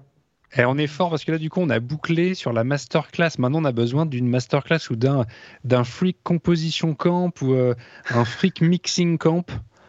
Mais oui, Ça doit mais exister. il a, il a dit qu'il allait le faire. Il a dit qu'il allait le faire, euh, Mathias. Ouais, il a proposé. Ouais, il a euh, proposé de. Alors bon, euh, aucune garantie parce qu'il l'a juste dit comme ça, mais il, il prévoit du coup, euh, lui il est à fond dans cette histoire de production depuis euh, depuis un moment déjà, mais euh, là le côté électro et tout ça, euh, ça a commencé avec Portal parce qu'il joue beaucoup aux jeux vidéo depuis. euh, bah, il a commencé avec son fils et son fils il a 14 ans, donc euh, il, il est entré là-dedans.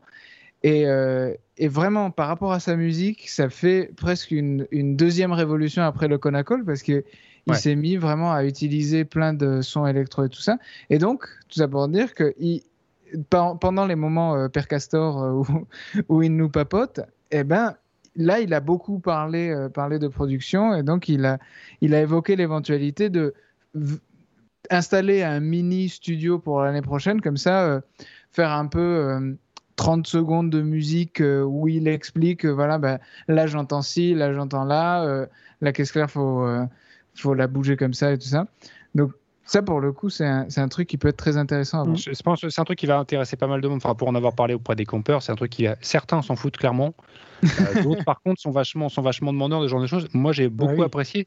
Cette année, donc, on a travaillé sur pas mal de morceaux. euh, machin. Et le, le morceau phare de cette année, euh, Margin of Error, donc un morceau qui doit faire, je sais pas, 16 ou 18 minutes, je me souviens plus. Euh, c'est le morceau fil rouge de la semaine.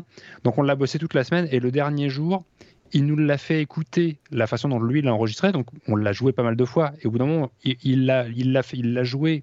Donc il, enfin il l'a pas joué à la guitare, mais il l'a hum, il, il diffusé sur le sur le système son en faisant euh, le tu vois le director's cut, enfin le, le, co- le commentaire du, euh, du réalisateur. En disant, bah voilà, là, à tel endroit, on entend tel truc. Alors, hop, et puis tu sais, il mettait pause. Là, euh, j'ai mis une basse comme ci, comme ça. Là, il y a tel effet spécial comme ci, comme ça. Là, il y a un truc qui est que à gauche et tout. Et du coup, il nous a fait, il nous a montré un peu les dessous du mix, tu vois, euh, pas comment il l'avait morceau, fait, quoi. mais, mais voilà, le, tu vois, le- il, il a mis son morceau Mm. à poil. euh, en, en- en nous montrant, voilà, là, il y a tel truc. Alors, il Mais, se marrait parce que lui, il sait ce qu'il y a derrière, quoi. C'est vrai que. Mais ça fait euh, penser. Pardon, vas-y. C'est vrai que moi, c'est- c'est de plus en plus aussi, c'est ce qui m'intéresse. C'est euh, même quand j'écoute des morceaux de, de commerciaux, par exemple, comme euh, par exemple mes, mes enfants, ils écoutent BTS, la, la K-pop, tout ça. Ouais. Euh, quand j'écoute la production, je parle pas de production, euh, le mec qui a mis les ronds, mais le mec qui a fait le morceau. Ouais. Mais c'est du génie, les mecs, ce sont des, des Ah oui. Des tueurs. Ils, ils- en même temps, ils- là- ils se débrouillent de faire en sorte que dans le morceau, ça plaise à tout le monde. Il y a le Eh ouais. gars qui chante rap, il y a le gars qui fait du euh, un peu enfin un peu raga, il y a le gars qui fait le passage dance, le passage ci, le passage là, le Mm. kick qui est bien là, le- la snare qui est qui a tel Et, son. et chaque morceau, et voilà, chaque petit bout, ça fait un truc à la fin qui se tient. C'est pas Ouais, juste une espèce de, de melting pot de tout et une espèce de Ouais. on fout tout dans le même sac. même Après, c'est un autre truc, tu vois, parce que la, la K-pop, c'est un. C'est. euh, alors, je vais, je vais dire business, mais c'est pas ce que je veux dire. C'est c'est un- c'est un- c'est une nécessité. C'est-à-dire que la Corée, euh, la, seule oui, chose qu'ils ont à vendre, c'est leur culture. Et du coup, la K-pop, il y a un maximum de pognon et de talent, du coup, et de gens très professionnels et très compétents qui sont mis au boulot dans la K-pop pour faire rayonner la Corée euh, aux yeux du monde, en fait. Ouais, ouais. Et du coup, c'est euh, c'est un truc, c'est c'est un truc qui est du coup devenu culturel. Et euh, la production en, en Corée, c'est un truc, c'est un truc de malade. Mais on en reparlait tu vois encore ce matin, euh, Seb. euh, on parlait de Max Martin. Moi, c'est un mec que je connaissais pas et que j'ai découvert au Free Guitar Camp. Pas parce qu'il est venu, mais parce qu'il y a un autre campeur qui m'en a parlé. Et euh, moi, je serais, je serais passionné de voir des, toi, des masterclass de mecs comme ça, juste qui expliqueraient, voilà, sur tel morceau, j'ai fait ci, Il y, j'ai en a, fait il y en ça. a une, il y en a une Là, on a sur, sur YouTube. Il y a une interview d'une heure. TEDx. euh, C'est un TEDx, non? Euh, non, c'est l'interview quand il a gagné en 2016 le prix, euh, un, un prix. euh, Ouais, c'était pas de- le Grammy, mais c'était un truc comme ça. Ouais, ouais, c'est parce qu'en fait, c'est le recordman pour les gens qui ne savent pas. C'est que c'est le recordman en fait du, du, euh, du, du numéro 1 au Billboard. Il a je sais pas Mhm. combien de, de dizaines de morceaux qui ont été numéro 1 pendant des semaines et des semaines. Donc euh, euh, les boys bands, Il a bossé genre pour Rihanna, pour Taylor Swift, Voilà. il a bossé pour les NSYNC, pour euh, comment elle s'appelle Boy- Boys, euh, Céline Britney Dion, Spears. Bieber, euh, Oui, Britney et à côté de ça, il a aussi fait euh, It's My Life euh, de, de Bon Jovi. Oui, C'est-à-dire aussi, que le gars, il- exact, il, ouais. touche, Ouais. euh, il touche pas que euh, D'ailleurs, moi qui aime bien Bon Jovi, je trouve que cet album c'est vraiment le plus à chier de tous. ben voilà, c'est lui. Euh, voilà. mais, mais ce que je veux dire, non, mais après, euh, voilà, parce qu'il y a une question de visionnaire, etc., etc. Il y a, il y a, c'est, c'est, euh, là, tu, tu te dis pas, tiens, je vais, je vais placer euh, le mineur mélodique ou le quoi que ce soit. Là, en fait, les mecs, ils sont dans, dans, une, dans un autre aspect qui est tout aussi technique, mais tout en utilisant des ingrédients très simples. Euh, moi, ça- euh, moi, tu vois, ça, oui, ça- c'est son mot d'ordre, c'est son mot d'ordre, c'est make it simple. Genre Ouais. à chaque fois, en plus quand on est compositeur, on a parfois tendance à complexifier parce qu'on se, on Mm. s'ennuie déjà de ce qu'on a déjà fait. Donc euh, ouais, mais on va peut-être en rajouter là, en rajouter là, là. Et lui, apparemment, bah, de ce que disent les artistes qui ont travaillé avec lui et tout ça, il a cette tendance à essayer de tout réduire au plus petit dénominateur commun et voir si là la, la chanson se tient.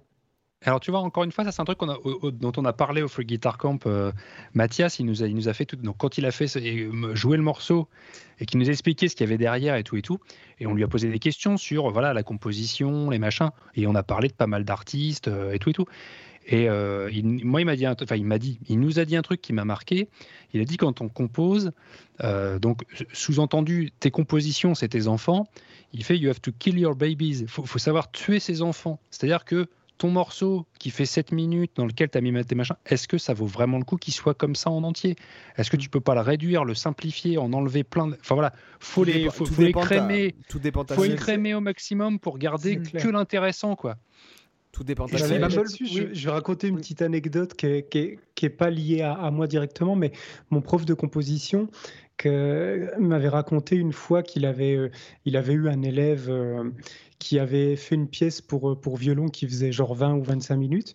Et puis, que, euh, et puis le, donc mon, mon prof euh, de, de l'époque lui avait dit la première minute est parfaite, tout le reste, tu vires.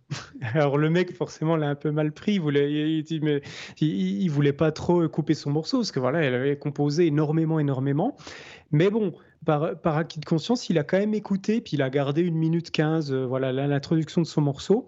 Et en fait, il l'a présenté à des concours internationaux de composition, puis il a gagné le premier prix.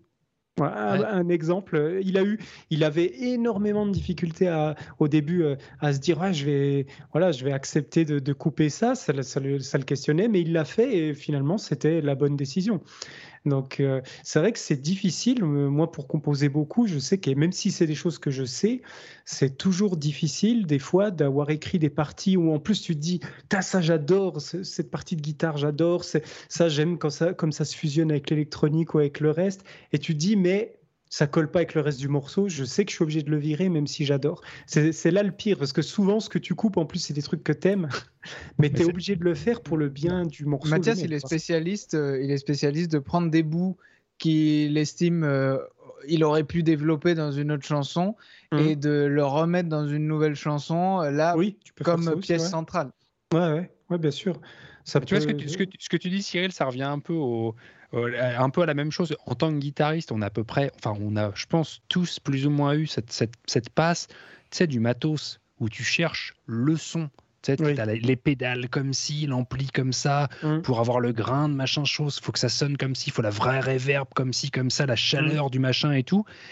Pour qu'au final, dans le mix d'un morceau, ça correspond plus à rien. C'est-à-dire Mhm. que arrive un moment, ton, ton, petit, enfin, ton son de guitare, faut qu'il marche bien avec la basse derrière, c'est faut qu'il ouais. marche bien avec la batterie, faut qu'il marche bien avec le chant. Oui, faut que- Après, c'est un- truc qu'a dit Seb euh, euh, dans d'autres podcasts. tu as toujours sensiblement le même son euh, en plus ou moins euh, beau, hein, mais de toute façon, tu as toujours le même son.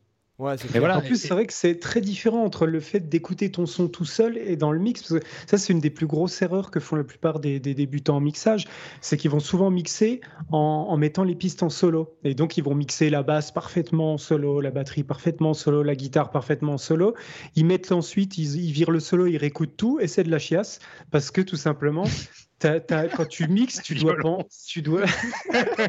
Non, mais non, mais être spécialiste. Mais ça, oui, je l'ai noté oui. quand même. T'es spécialiste pour, tu sais, euh, d'un seul coup, paf, ça, ça vire. euh, Il y a toujours un moment où. Bon, bref.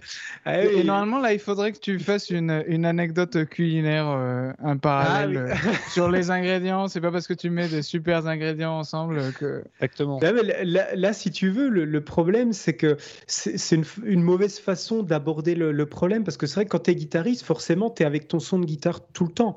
Tu entends ton son de guitare, donc tu as envie que ta guitare, elle sonne bien.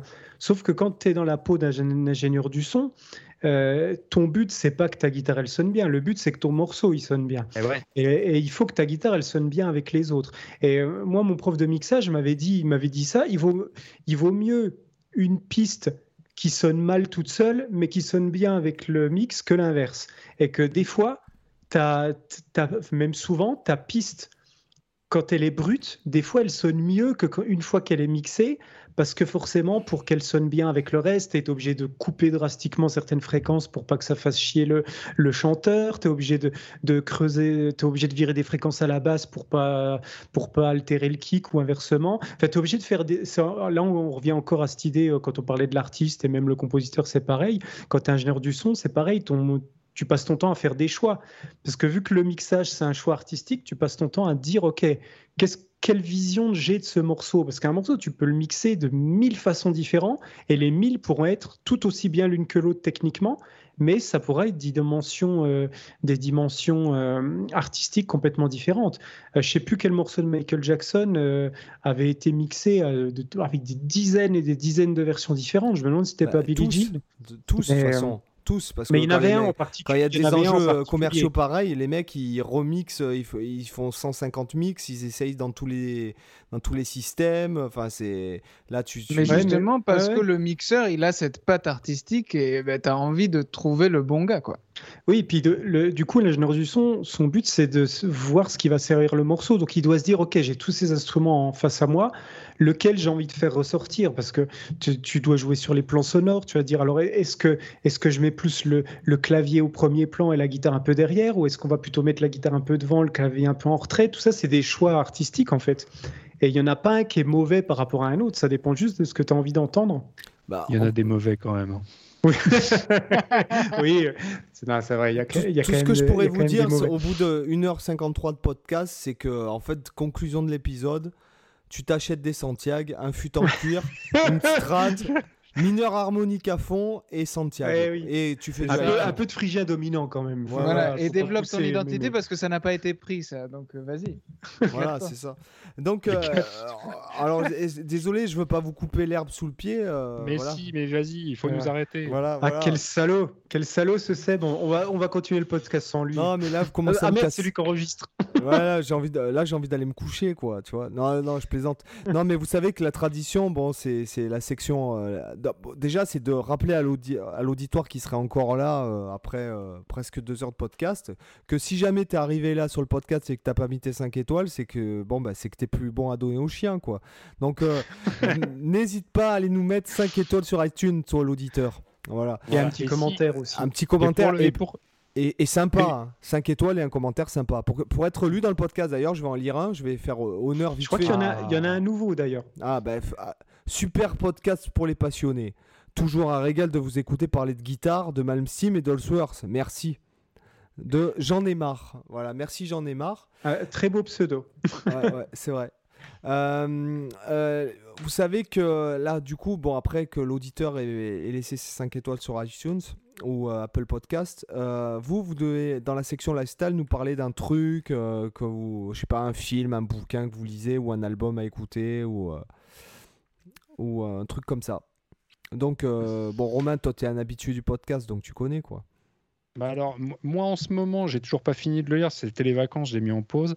Euh, je lis un bouquin qui s'appelle euh, Objectif de Brian Tracy Ouais. que, m'a- que tu m'as conseillé. je crois, euh, je crois que je l'avais recommandé dans le podcast déjà. Voilà, donc Ouais, c'est- vachement intéressant. Euh, J'invite tout le monde à, aller le, à, à le lire. C'est bref pour les gens qui ont envie de faire quelque chose et qu'on voilà, avoir des objectifs, c'est bien pour gratter, pour le- le- l'artistique, à la maison, le boulot, tout ce que tu veux. C'est un, truc qui est pas mal. Euh, artistiquement, à l'album que je, que je conseille de peut-être pas trop perdre de temps à aller écouter parce que ça vaut pas vraiment le coup. C'est éventuellement le dernier album de, de l'homme au Santiago euh, qui m'a laissé euh, sur ma faim. Voilà. Ok. C'est Alors, Et toi, Antoine? Euh, je- J'enchaîne. Ouais, moi, euh, alors, niveau film, j'ai vu un chef-d'œuvre de cinéma qui m'avait été conseillé par, euh, par Monsieur Morlot, qui s'appelle Baywatch, avec euh, The Rock. Je- Ah ouais, euh, non, mais ce film, je, je l'avais je l'avais pris de haut. Et si on le prend avec du second degré, c'est pas mal. Il n'y a même pas Mais- besoin de second degré. Les mecs, les mecs te, te te mettent dans la confidence et te, ils te font participer. C'est-à-dire que c'est une caricature de euh, Alerte à Malibu. Oui. Euh, donc ça, ça fait vraiment. avec David. Hasselhoff euh, en guest. donc ça, a- Ah. C'est-à-dire que c'est tellement poussé loin qu'il y a une espèce de connivence avec le mec qui regarde, genre regarde jusqu'où on est allé. Tu vois, c'est pas le film après, de daube. après Romain, peu il est passionné par. Non, mais quoi. il me l'a- il, il me l'a un peu survendu. Donc voilà, euh, allez découvrir par vous-même. Mais sinon, musicalement, plus sérieusement, et ce qui m'a un peu poussé à vraiment prendre sérieusement le synthé et tout, c'est un gars qui est en train de monter vraiment pas mal euh, sur YouTube, qui s'appelle Jeffrey Day. Sur euh, YouTube, il s'appelle Jeff Plays Guitar. Donc Jeff, c'est G-E-O-2-F et après Plays Guitar. Et c'est un gars qui, en gros, c'est dans le milieu du jeu vidéo, qui prend des thèmes de Final Fantasy ou d'autres trucs et qui les euh, remanie à la sauce Doom. Et euh, c'est souvent mieux que l'original. Donc euh, pour les auditeurs, le Doom, en fait, c'est un style de métal qui est lent, avec beaucoup de... non, non, là c'est façon Doom, euh, le jeu. Le jeu Ah, vidéo. d'accord. C'est- Là ouais. pour le coup, c'est vraiment euh, très électro, et très ce genre de truc.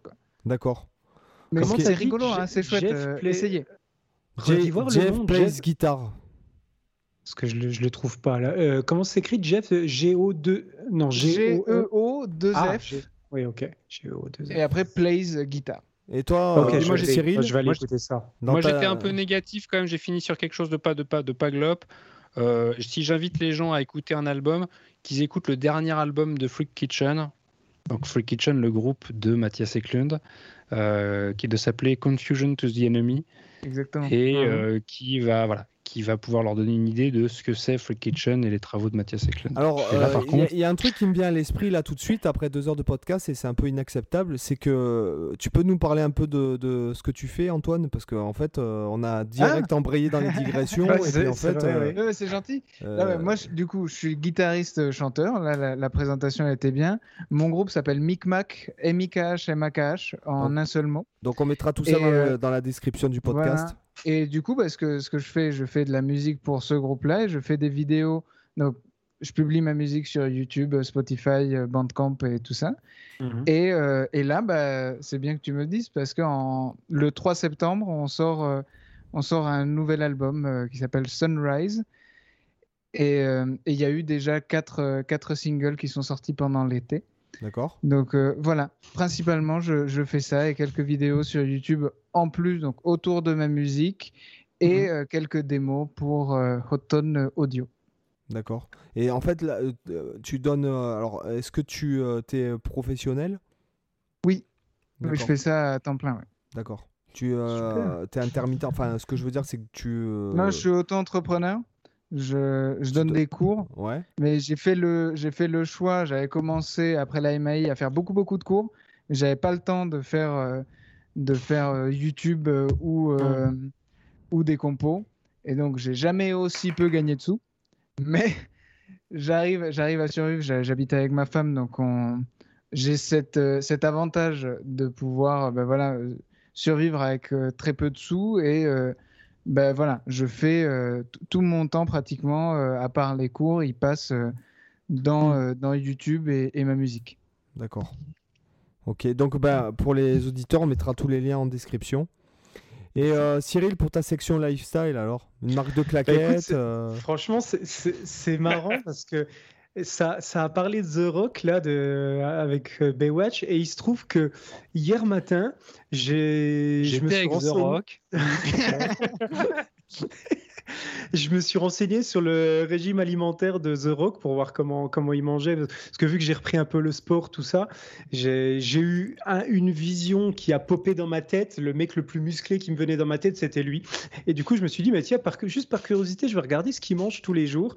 Et donc, euh, bon, évidemment, je vais pas faire comme lui. euh, parce que si- sinon, si je fais pas la, même intensité de sport que lui, je vais ressembler à une boule. Parce que lui, il mange 5 5000 calories par jour, 7 repas par jour. Euh, donc, mais voilà, c'est juste la section lifestyle, c'est que j'étais je me renseigne sur des aspects de diététique là, et je regardais un peu ce que bouffent les sportifs. Par, euh, parce que voilà, pour ceux qui qui pas écouté le podcast de la dernière fois, j'expliquais que maintenant je me lève aussi à 5 heures du matin. Euh, j'ai changé pas mal de choses dans mon dans mon rythme et tout ça. Puis donc euh, petit à petit, il y a des nouvelles. euh, mon lifestyle en ce moment, c'est justement de pas tant sur la guitare ou autre, mais de changer quelques habitudes comme ça, que ce soit sur l'alimentation, sur le rythme de vie, parce que aujourd'hui, je me lève à peu près à l'heure où je me couchais avant, donc vraiment rien à voir. Donc voilà, ma section lifestyle, c'était principalement ça, lire un peu de, un peu de diététique. Bon, moi, je vais, je vais pas être très original, mais je vais recommander un livre euh, que je suis en train de lire. Je n'ai pas encore fini, mais il s'appelle. euh, je crois que c'est. Alors, attends. C'est euh, Petites Pif habitudes. Gadget? Euh, Ah, mais j'adorais Pif Gadget quand j'étais petit. J'étais abonné, c'était trop bien. Ouais, c'est clair. swing, ça défonçait C'est clair. Euh, non, c'est Petites habitudes, euh, grande réussite en fait d'un gars qui s'appelle Onur Karapinar. Donc le livre est, est vraiment top. Et euh, je vous recommande aussi de s'abonner en fait à sa newsletter qui s'appelle La Minute Essentielle. Donc vous tapez Onur euh, Carapinard, hein, euh, même si vous vous plantez dans l'orthographe, euh, Ce qui arrivera sûrement. bah, c'est K-R-A-P-I-N-A-R. Et en fait, euh, vous tapez La Minute Essentielle. Et en fait, c'est une newsletter hyper qualitative où il recommande des bouquins. Euh, il écrit très bien. En plus, c'est vraiment euh, c'est bien écrit.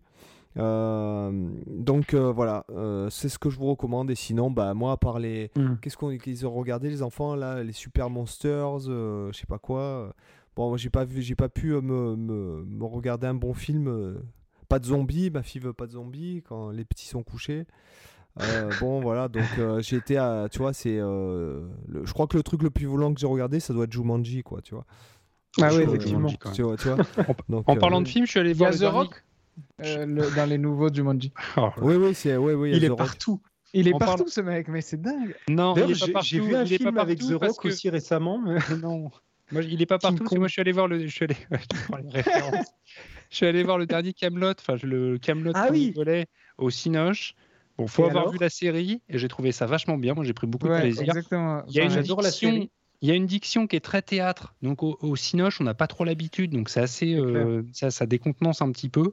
Par contre, la musique est merveilleuse. Enfin, tout Ouais, le film lui- est vachement à bien. savoir Il que c'est qui Alexandre qui hein. l'a composé. ouais. ouais. Et ouais, il Ouais. fait tout là-dedans. Ouais. C'est un artiste assez merveilleuse et le, Ouais. le film, euh, je trouve qu'il vaut le coup. Étant. Et il y a client de la Sting, série, en envahi- ça marche voilà, bien. il y a Sting en envahisseur saxon avec une Sting crête euh, iroquois. Ah ouais, non, non, c'est ça, vaut le détour. J'espère qu'il joue mieux que dans Dune. Oh, c'est pas gentil. D'ailleurs, et d'ailleurs, le prochain Dune, il y a la bande-annonce du prochain Dune qui arrive en septembre, quelque chose que- qui est passé. Ouais. Ça a l'air d'être une tuerie. Visuellement, ça De a toute l'air façon, d'être. ça tuerie. pourra pas être pire que le film de Lynch. hein. Moi j'aime, moi, moi j'aime euh, le mais verre pourquoi euh, tu- grâce à ce slip. Mais, mais attends, pourquoi tu lynches comme ça le, le- ce film? Que- que- Pourquoi je lâche? Lynch hein Oh, Oh bravo. je crois que c'est l'heure d'arrêter ce podcast. Je tiens à saluer, je tiens à saluer cet auditeur qui court depuis tout à l'heure. Je- Depuis tout à l'heure, il court et je te on, on le félicite. salue et on va le faire courir encore un peu, un petit moment. Le mec est en train de transpirer, il est au bout. Je fais putain, mais ouais. fermer vos gueules. Il je dit vais me fermer là, ouais. je veux m'arrêter. Un film avec The Rock euh, qui- qu'il faut recommander, c'est G.I. Joe 2. Voilà, G.I. Joe 2. Bruce Willis, The Rock. Euh, on peut dire que le jeu de The Rock est pff, oh, Incroyable. Pendant incroyable. les vacances, avec Même un pote à même, même Stimien au cinéma, quoi. Oh là là, Ouais, avec moi, un il me pote à a l'habitude The pendant Rock, les il me laisse vacances de pierre, hein, je te le dis. Oh, les merde.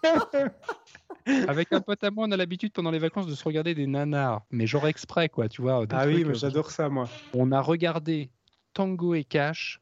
Ça a extrêmement bien vieilli. Je vous invite à le regarder encore Ouais. avec Stallone et puis je sais plus comment il s'appelle. C'est juste énorme. Ah bah, ont- les, Stallone, c'est franchement, c'est des pépites. Moi, je me souviens d'un film qui est pas très connu de Stallone. C'est un qu'il a fait à sa période Rocky. Là, c'est un oui, euh, c'est Over the Top. Et dedans, il y a la la meilleure casquette. citation du monde avec la casquette, Avec, le, méchant, le si, méchant c'est le du truc de bras de fer, là. C'est le Oui, bras de- qui, qui- qui te sort, lui, il est monstrueux. Il te, il te sort la réplique qui tue. Le second, c'est un con. Oui, J'adore cette réplique. Oh là là. hors contexte, moins d'impact. Ouais, là, ouais, oui, c'est c'est sûr. Et ouais, je pèse pas 200 kilos. C'est sûr que quand lui il le dit, Non, ça. non, l'interprétation y était. Franchement, nous on y était. Ah oui. Le Over camion the top. Mais quel film de merde, quoi. Ah non, mais arrête. De toute façon, dès qu'il y a Stallone ou Schwarzy dans un film, ça peut être que bon, franchement. C'est comme Commando avec Schwarzenegger quand il, non, quand J'attendais le moment où tu allais parler tient de le petit Predator. gars moi. au, quand il tient le petit gars au bord de la falaise et Ah, moi, j'ai dit bien aimé Predator. hein. Tu te souviens, Sully, Bah je oui. t'avais promis que je te tuerais pas, que je te tuerais le dernier, et puis qu'il lui fait Oui, oui, oui, tu me l'avais promis. Bah, je t'ai menti. Predator- non, euh, Commando est un très très bon film. Ah, mais c'est- blindé de répliques cultes Moi- sur les années 80. euh, pff. Moi, je vous, je vous, plus, à la recomm- fin, je vous recommande combat. euh, avec euh, Schwarzy euh, un flic à la maternelle. Je pense Ah que... oui, c'est clair. Puis la Pour course le temps. aussi. Attends, Commando, Commando à la fin, parce qu'on est- on est dans la musique. Commando, le dernier boss de Commando, le méchant, c'est quand même Freddy Mercury. Oui, mais grave, grave. Arrête. Mais je me suis ça. en mais cuir avec une sache mou. clair. C'est Freddy Mercury. Mais c'est Freddie. Mercury. Ah, bon, dans ce cas-là, je, je vais faire plus fort que vous. Bon, les gars, euh, Jean-Claude, Cyborg. J'ai que ces deux mots à dire. Voilà. Avec Dolph balances Lundgren. du lourd là. Magnifique. En plus, Dolph Lundgren, ouais. Ah là là. Non, dans Cyborg, non, c'est c'est pas Dolph Lundgren. Non, oui, tu confonds avec Ah, euh, Johnny Mnemonic. Non, non, non. euh, Cyborg, c'est. euh. Déjà, euh, Jean-Claude euh, dit trois mots dans tout le film. Cyborg, c'est attends, attends. Cyborg, c'est celui où il est crucifié Ouais, et il casse ça, sa croix. et tout. Et, et que les, inconnus et que les inconnus Ils ont ils ont repris le ils ont repris le Oui. Ouah, ouah dans Valmont tu. C'est énorme. Tout est énorme dans ce film. Ah Est-ce ouais, que t'as les- vu Street Fighter avec euh, Jean-Claude? Oui, je l'ai Oh, vu, je l'ai vu bien non, sûr. non, Je l'avais en VHS. Péché. Je l'ai vu au cinéma. Ah. C'est péché. Non, il y a Jean-Claude dedans donc ça, le film est excusé. Ça passe. Voilà. Ça passe. Non, non. Oh là là. En plus, dernier rôle de ah, dernier rôle de rôle Julia. Pour ceux qui connaissent pas, c'est celui qui faisait le père dans la famille Adams. Ah ouais. Et il fait C'est quel- son dernier rôle. quoi, il fait Mister Bison? Ouais, c'est lui, Mister Bison. Il est mort euh, quelques mois après, je crois, d'une crise cardiaque. C'est triste de finir sur Street Fighter. Bah, c'est peut-être parce que. Jean-Claude, Jean-Claude, il a, Oui, C'est l'aboutissement d'une carrière. Jean-Claude, il a dû trop euh, lui dire, ah, vas-y, Ah, il lui a mis des petits pieds retournés à la fin. je pense que. non, mais ouais, non, mais c'est c'est triste de finir une carrière comme ça, quoi. T'as- Franchement, Ah ça- non, j'ai pas trouvé c'est si c'est comme si Alan Source avait fini euh, son dernier concert en jouant genre avec Kyo, quoi, par exemple. Je sais pas, tu vois. Euh, allez, les gars. 2h09. euh, toi qui cours, bon, ben. voilà. Bravo. On a une petite pensée pour le mec qui est pas encore arrivé à son boulot et qui se dit qu'il va encore se faire chier une, une demi-heure avant d'arriver. Et on- nous, on aura conclu le podcast en beauté. Voilà. Bah là, on peut pas faire mieux. hein. Là, on avait The Rock et Van Damme, Ouais. c'est bon quoi. Ouais, non, mais c'est- on a fini sur Kyo, c'est beau. Ouais, c'est ça. Là, là, là, euh, ouais. D'ailleurs, qu'est-ce qu'ils deviennent hein Ça. Euh, c'est une bonne question. Ben, sur ce, les amis, en tout cas, euh, c'était cool d'avoir votre retour euh, d'expérience. Ouais. Du, du- du- C'était quoi déjà le sujet? Euh, non, non. Travailler avec ses euh, idoles. Et les idoles. Ouais, voilà. Ouais. Non, non, je plaisantais bien sûr. Euh, donc, ben, merci à vous. Donc, euh, bon, ben, Romain euh, n'est plus à présenter vu que c'est ta troisième oui. intervention, je crois, dans le podcast. Je vais, je vais venir toutes les semaines, ça, c'est plus facile. C'est un historique maintenant. c'est un pilier. Et, euh, et Antoine, qui, euh, donc, ben, Antoine, vous pourrez suivre son travail. Je mettrai euh, tous les liens de, de son travail dans le, dans la description, ainsi Mm. que les liens de Romain aussi. euh, voilà, si jamais. Bon, ben, sur ce, les gars. En tout cas, ça- je lance une petite, euh, une petite perche, mais ça pourrait être euh, sympa si on fait un podcast sur, euh, où on parle un peu de composition, vu que Antoine, tu fais pas mal de compos, tout ça, ça m'intéresserait bien quoi, que tu puisses aussi échanger avec nous Moi, sur ces aspects-là. C'est avec grand plaisir. ça m'intéresse toujours voilà, qu'on ait des, des avis aussi de d'autres gens qui, qui composent aussi. C'est toujours enrichissant pour euh, voilà, nourrir les idées, donc euh, ça pourrait être cool. Bah, super les gars, super. Donc bah, du coup on, en- bah, on te recevra dans un prochain podcast. Bon bah les gars, je vous dis à plus. Merci oui. beaucoup, à plus. C'est moi qui vous À la remercie. prochaine. ciao. ciao. Ciao.